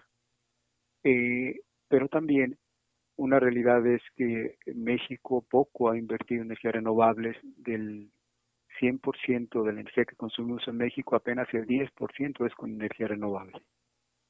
Por lo tanto, si queremos hablar de nacionalidad, de, de, conservar cosas para México, no estamos con una propuesta actual llegando a un nacionalismo desde el punto de vista sustentable. ¿Por qué? Porque primero no tenemos la energía que actualmente se consume. Dependemos y traemos mucho de las gasolinas, del gas. Entonces, de esa manera, usamos energía que no tenemos. No somos sustentables. Las energías no renovables, como son el gas, el carbón, el petróleo, al generar las energías que necesitamos, como la electricidad y los combustibles, se genera muchas emisiones de CO2. Eso implica que no somos sustentables porque tenemos un sistema energético que no es limpio. Por lo tanto, ese desde el punto de vista, si vemos por nacionalismo, tenemos que ver que sea recurso que tenemos, pero además que sea una producción limpia que cuide el medio ambiente. Bien. Doctor, se nos ha acabado el tiempo. Ojalá que tengamos oportunidad de volver a platicar con usted porque hay varios temas que, que, nos gustaría seguir tratando, porque dentro de todas estas, digamos, posturas, no es solamente decir estoy a favor de la reforma eléctrica desde una postura política o estoy en contra porque soy de la oposición. Yo creo que no se trata de eso y es mucho de lo que estamos viendo en este escenario, pero pues establecer quizás objetivos claros en políticas eh, públicas y que todos vayan en la misma dirección, ya que pues también está en juego eh, o está eh, en juego, pues sí, la, la, energía que es fundamental para el desarrollo del país, pero cómo utilizarla. Los cómo también habrá que responderlos desde estas distintas miradas. Así que si le parece, en otro momento, pues lo invitamos para seguir hablando de este, de este tema. Será un gusto. Muchas gracias, doctor. Hasta luego. Saludos, adiós. Hasta luego, muy buenas tardes. Fue el doctor David Morillón Galvez, investigador titular del Instituto de Ingeniería, especialista en tecnología ambiental en arquitectura. Continuamos. Porque tu opinión es importante, síguenos en nuestras redes sociales, en Facebook como Prisma RU y en Twitter como arroba PrismaRU.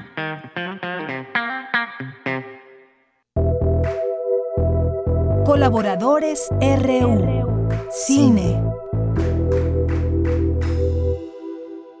Bueno, ya se nos estaba haciendo un poquito tarde, pero ya está aquí con nosotros Edgar Adrián Mora Bautista, comunicólogo por la Facultad de Ciencias Políticas y Sociales de la UNAM, maestro en estudios latinoamericanos por la Facultad de Filosofía y Letras, escritor académico eh, de literatura e historia y maestro de cine también. ¿Qué tal, Edgar? Muy buenas tardes, bienvenido. Hola, buenas tardes, Deyanira, a ti y a tu auditorio. Pues estamos ya en la sección de cine y me gustaría pues que nos, eh, que nos digas qué nos vas a recomendar el día de hoy, qué nos dejas en esta sección de cine. Ya, este, me gustaría comenzar con una anécdota personal con respecto de la importancia que tiene la difusión de los, del cine, del arte cinematográfico dentro de la universidad. Este, yo recuerdo cuando era estudiante de, la universidad cómo el Festival de Cine de Verano de la UNAM a mí me abrió una, un panorama este, totalmente distinto del que se al cual se podría acceder desde las salas comerciales o desde los canales que en aquel entonces permitían acercarse al cine. Eh, y digo esto porque hoy quiero hablar de una película que se va a estrenar, bueno, no se va a estrenar, se va a presentar dentro de la sección Atlas del Festival de Cine, eh, del Festival Internacional de Cine de la UNAM, ya su versión 12, que tendrá eh, lugar del 10 al 20 de marzo de este año y que va a tener pues varias sedes, ¿no? La Cineteca Nacional, el MUAC, eh, el Complejo de los Pinos, etcétera. Y invitarlos pues para que se acerquen también ya de manera presencial a, esta, a estos espacios de difusión del cine que nos brindan la posibilidad de acceder pues a otras fuentes de, del arte que se está haciendo en otros lugares del mundo, ¿no? la película que, que, de la que quiero hablar se llama Drive My Car, que es una película del 2021 dirigida por Ryosuke Hamaguchi, un eh, director japonés. Esta película fue estrenada en Cannes el año pasado, obtuvo varios premios dentro de, de, los premios más importantes, no se llevó la palma de oro, pero tuvo el premio a la mejor dirección, por ejemplo, y es una de las pocas películas que dentro de las nominaciones al Oscar está nominada, sin ser una película hablada en inglés, en varias de las categorías principales. Mejor película, mejor filme extranjero, mejor guion, adapta, mejor guion adaptado y mejor dirección. Eh, eh, por lo tanto, trae un palmarés de premios detrás que seguramente eh, tiene razones de ser pues todo esto. Entonces, la película próximamente va a estar en el Ticunam, lo, va a estar también disponible en la plataforma Movie para quien se quiera acercar a, este, a esta cinta, que eh, está basada en una obra literaria y que eso es una de las cosas importantes de, este, de esta propuesta, que establece un diálogo multidimensional con el caso de la literatura. Está basada en un relato corto de Haruki Murakami, que se llama igual que la película, Drive My Car, o Maneja o Conduce mi auto, eh, que está incluido dentro del libro Hombres y Mujeres, y que a grandes rasgos cuenta la historia de Yusuke y Otto, que son unos esposos creativos los dos. Uno es eh, director y actor de teatro, y otra y, y, la esposa es escritora de guiones para televisión, como de contenidos más ligeros y todo esto. A partir de que tienen un evento traumático, pues eh, tienen que ajustar sus propias vidas y su propia visión del mundo y la, definición de su propia identidad con respecto de cuál es el sentido que tiene su propia existencia. en fin, hay, hay como una serie de temas abordados, sexualidad, infidelidad, eh, la muerte de seres queridos muy cercanos, etcétera, que van creando en el protagonista, en Yusuke, pues una personalidad muy fría. Hay como esta reflexión acerca del método teatral y de la manera en cómo los actores se preparan, pues para hacer frente a esas historias que representan sobre diversos escenarios. Se entiende que no solamente sobre el escenario teatral, aunque la obra tiene como una como una especie de espejo hacia como de espejo en, dimensión, pues, en donde se reflejan los personajes de la película, la obra Tío Banja de Anton Chekhov, a partir de la cual eh, el, director es invitado a Hiroshima a montar esta obra y ahí es donde se va a permitir algo que no se ha permitido durante toda su vida, que es conocer a los otros. Entre esos otros que conoce está una, un personaje eh, entrañable que se llama Misaki, que es la conductora que le asignan para que pueda desplazarle, desplazarse a lo largo de la ciudad. Eh, entonces, es una película muy interesante, contemplativa completamente, dentro de esta vorágine de edición, de historias rápidas, de cortes este, vertiginosos, pues resulta una propuesta que se aleja un poco de todo esto, ¿no? Tiene una duración de tres horas, de 179 minutos. Sí, es una, una película larga para los estándares contemporáneos, pues, pero está llena de giros presentados de manera sutil, no hay estridencias, pues no hay como, eh, como, formas espectaculares de presentar revelaciones, a pesar de que dentro de la trama hay una gran cantidad de revelaciones, este, lo que lo cual ha llevado a que su director sea eh, nominado prácticamente en todos los festivales en donde participa por la adaptación del guion que hizo a partir de la historia de Haruki Murakami, pues este eterno candidato al Nobel y que parece que, que no lo va a conseguir y que incluso ya se ha vuelto como una especie de, de meme cultural, ¿no? Este, Sí. Pues nada, muchísimas gracias. Eh, Edgar, nos dejas esta recomendación y también, por supuesto, eh, ya en el escenario eh, la llegada de Ficunam para estar ahí muy atentos y ya nos dejas por lo pronto esta recomendación. Seguiremos hablando en este espacio, si te parece bien, de esta y otras recomendaciones porque pues siempre se nos abre un panorama muy importante con un festival internacional de cine. Pues muchas gracias. Muchas gracias, Edgar. Ok, hasta luego. Te mando un abrazo. Igualmente, que esté muy bien. Hasta luego. Y prometemos la siguiente, la siguiente vez estar con los 10 minutos de cine. Hoy la verdad es que se nos fue el tiempo y nos tenemos que ir. Así que, pues, continuamos ahora con la sección de cultura con Tamara Quirós. Cultura RU. Deyanira, un gusto saludarte y saludar al auditorio de Prisma RU.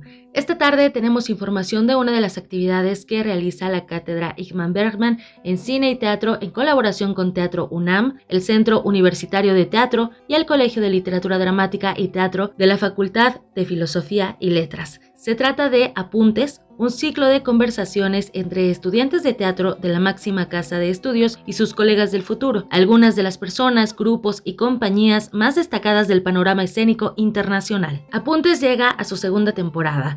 Les comparto que tras una primera ronda de diálogos con César Enríquez, Conchi León, Erika Bernal, Grupo de Arte Callejero, Aide Boeto, Lucas Avendaño, Manuela Infante, Regina Orozco, Tejiendo Redes y Miguel Rubio de Yuyachcani, el próximo 28 de febrero a las 20 horas se presentará este espacio para encontrar diversas voces que inspiran y guían para dar pasos más largos, voces que animen a los creadores escénicos a aventurarse en nuevos terrenos y trazar una ruta propia. Para la primera sesión de esta segunda temporada, el equipo de la comitiva de encuentros conversará con la investigadora y docente Didan Weekend sobre lo que significa apuntar en las artes escénicas, sobre el origen de la comitiva de encuentros y las actividades que se realizarán en un futuro, conversamos con una de sus integrantes, Arisbel Morel. Ella es egresada del Colegio de Literatura Dramática y Teatro de la Facultad de Filosofía y Letras de la UNAM. Sus líneas de investigación incluyen las sonoridades y la música en el teatro, performatividad y perspectiva de género en las artes escénicas, los estudios intermediales enfocados a las escenas, el teatro en verso y musical, las compañías y artistas emergentes en México, así como el trabajo de David Holguín.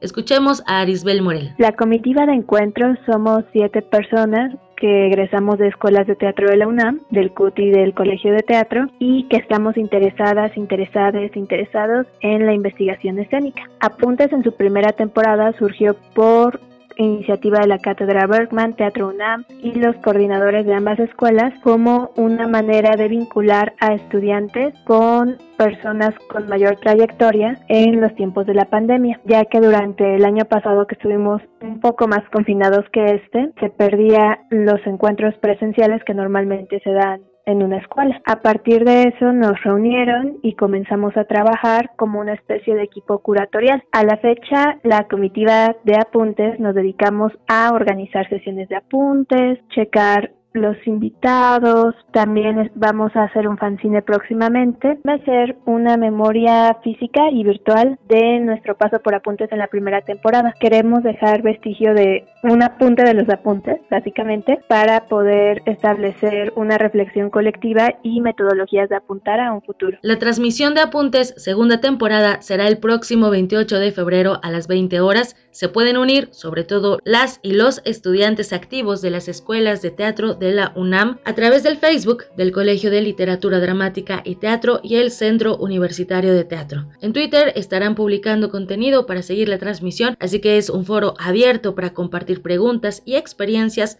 en torno a las artes escénicas. En otra información, el Seminario de Cultura Mexicana celebra su 80 aniversario.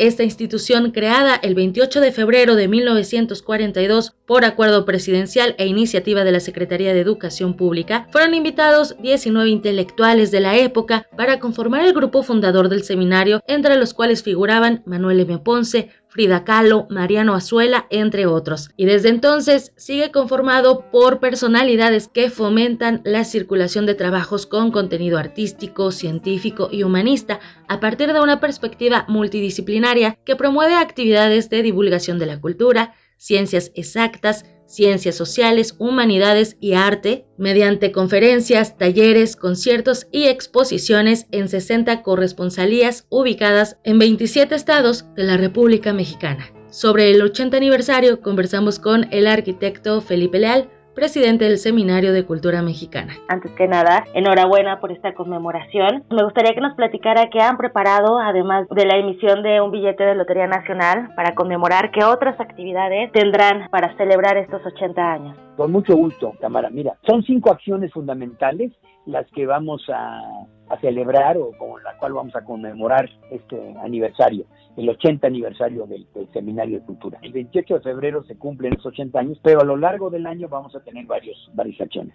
Como bien dice, ya iniciamos el 18 de febrero con un sorteo de la Lotería Nacional, se emitió un billete eh, alusivo a, este, esta conmemoración. Se realizó el sorteo en el Salón de Sorteos de la Lotería, fue un evento, un acto muy, muy bello, acudimos varios de los miembros titulares, es realmente una tradición dentro de la ciudad este, participar en un sorteo de este. Bueno, eso ya se dio, y que ya eh, el primer sorteo. El segundo, vamos a tener un concierto de la Sinfónica de Minería en la sala Olin Yolitzli el día 3 de abril, el domingo 3 de abril a las 12 del día se va a celebrar un concierto en honor al Seminario de Cultura Mexicana que nos lo brinda la Orquesta Sinfónica de Minería en la sala Olin Yolisli, en el sur de la Ciudad de México.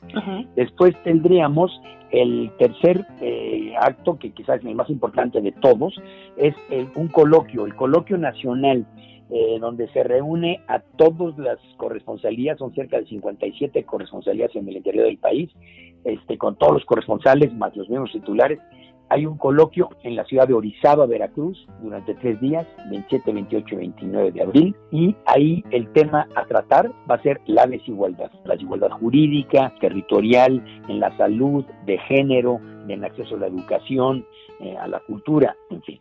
Entonces, estos temas se van a estar tratando durante tres días en Orizaba, Veracruz. ¿Por qué Orizaba? Porque tenemos una muy buena corresponsalía en esa ciudad y Orizaba también ha dado ha sido una ciudad interesante, se ha ido mejorando mucho y con muchos atractivos culturales también y turísticos. Entonces nos ofrecieron que fuera la sede ahí, ahí será y ahí vamos a celebrar los 80 aniversarios. Tenemos muy buenos ponentes, tenemos ponentes, bueno, nos va a acompañar el subsecretario de Educación Superior de la SEP, el doctor Luciano Concheiro, en instalaciones muy buenas que tiene Orizaba, haremos una visita a Río Blanco, este lugar emblemático, y, ponentes como Clara Hussingman, Rolando Cordera, un concierto de Carlos Prieto, exposiciones, fin, va a estar muy bien. Ese es el coloquio nacional, que es algo que desde hace cuatro años deseábamos y no nos habíamos podido reunir, primero por razones económicas y después por la pandemia. Pero ahora hemos hecho un esfuerzo enorme y ahorros para poderlo hacer, porque hay un deseo, fíjate, muy importante y anhelo de que la gente se reúna. Lo presencial, muy árido, ya quieren todas las corresponsalías, los corresponsales quieren, quieren verse entre ellos y quieren vernos y nosotros también queremos verlos, ¿no? Entonces es muy importante. Con eso reanudamos las actividades presenciales. Y después, en mayo, eh, durante el mes de la Educación, por que es el 15 de mayo, vamos a otorgar la medalla Vasconcelos, que es la máxima distinción que da el Seminario de Cultura, que otorga a la doctora Josefina Zoraida Vázquez, que es una eminente, una gran profesora con una tradición muy grande, una persona ya mayor, de cerca de 90 años, y le otorgamos la medalla José Vasconcelos. Es una medalla, hace un año se la entregamos al doctor José Sarucán, esta medalla también por sus aportes a la biodiversidad y a la ecología en nuestro país. Entonces, este también vamos a entregar la medalla Vasconcelos. Y finalmente, durante el segundo semestre, vamos a armar unos foros de discusión con miembros titulares y externos, invitados, para analizar el resultado de la pandemia, pero lo positivo. Ya no hablar tanto de todos los fallecimientos y los números que cotidianamente escuchamos, sino, bueno, ¿qué dejó a nivel de la ciencia? Los científicos hubo avance en la investigación científica, más allá de lo que se pudo haber hecho con las vacunas y otros temas. Eh, en la creación artística, qué modificaciones, qué nuevas plataformas se presentaron, eh, cómo han vivido, además de las penurias y todo, gran parte de los artistas, pero si encontraron nuevos medios de expresión, eh, igual en la filosofía. Se abrieron nuevas líneas filosóficas y de pensamiento o tendencias a partir de las reflexiones que se hicieron durante estos dos años. En fin, entonces van a ser foros muy interesantes de discusión este, sobre los resultados, si así podemos llamarles, no negativos, sino colaterales de la pandemia en el sentido positivo. Eso es muy interesante. Entonces, ese es el contenido, son cinco acciones, como te dije, el sorteo que ya se dio, el concierto, el coloquio, la entrega de la medalla y los foros. Excelente. Y qué bueno que aborden estos distintos temas desde diferentes aristas y además con especialistas. Felipe Leal, para finalizar, ¿qué nos puede también compartir a nivel, digamos, personal, también profesional, que le haya tocado estos 80 años del Seminario de Cultura Mexicana, que además es una parte fundamental de nuestro país? Pues mira, una satisfacción enorme a nivel personal, porque participar en la organización y, con todos mis compañeros y, y colegas en proyectar sobre todo mi máximo interés es la proyección del seminario de cultura a nivel nacional, diferentes capas de la sociedad, no únicamente en el sector educativo y cultural, sino diferentes capas que componen la sociedad mexicana. ¿no? Entonces llegar a un público en general, a los profesionales, a los comerciantes, que se entienda que la cultura educa, que a través de la cultura podemos educar. Y qué mejor pretexto que estos 80 años iban para poner en realce de nuevo lo que Seminario de Cultura, acercarnos a otros sectores de la sociedad. Felipe Leal, como siempre es un gusto escucharle en estas frecuencias universitarias. Gracias por tomar la llamada y por supuesto desde aquí felicitamos a todo el equipo que forma parte de este seminario. Muchas gracias Tamara, qué gusto saludarte a ti también y a la audiencia de Radio UNAM. Felipe Leal es presidente del Seminario de Cultura Mexicana y con esto llegamos al final de esta sección. Regreso el lunes con más contenido. Gracias por su atenta escucha, que tengan excelente tarde.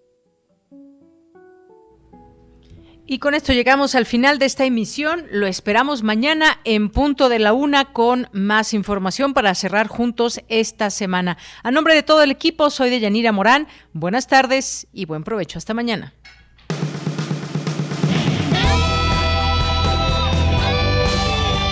Prisma RU. Relatamos al mundo.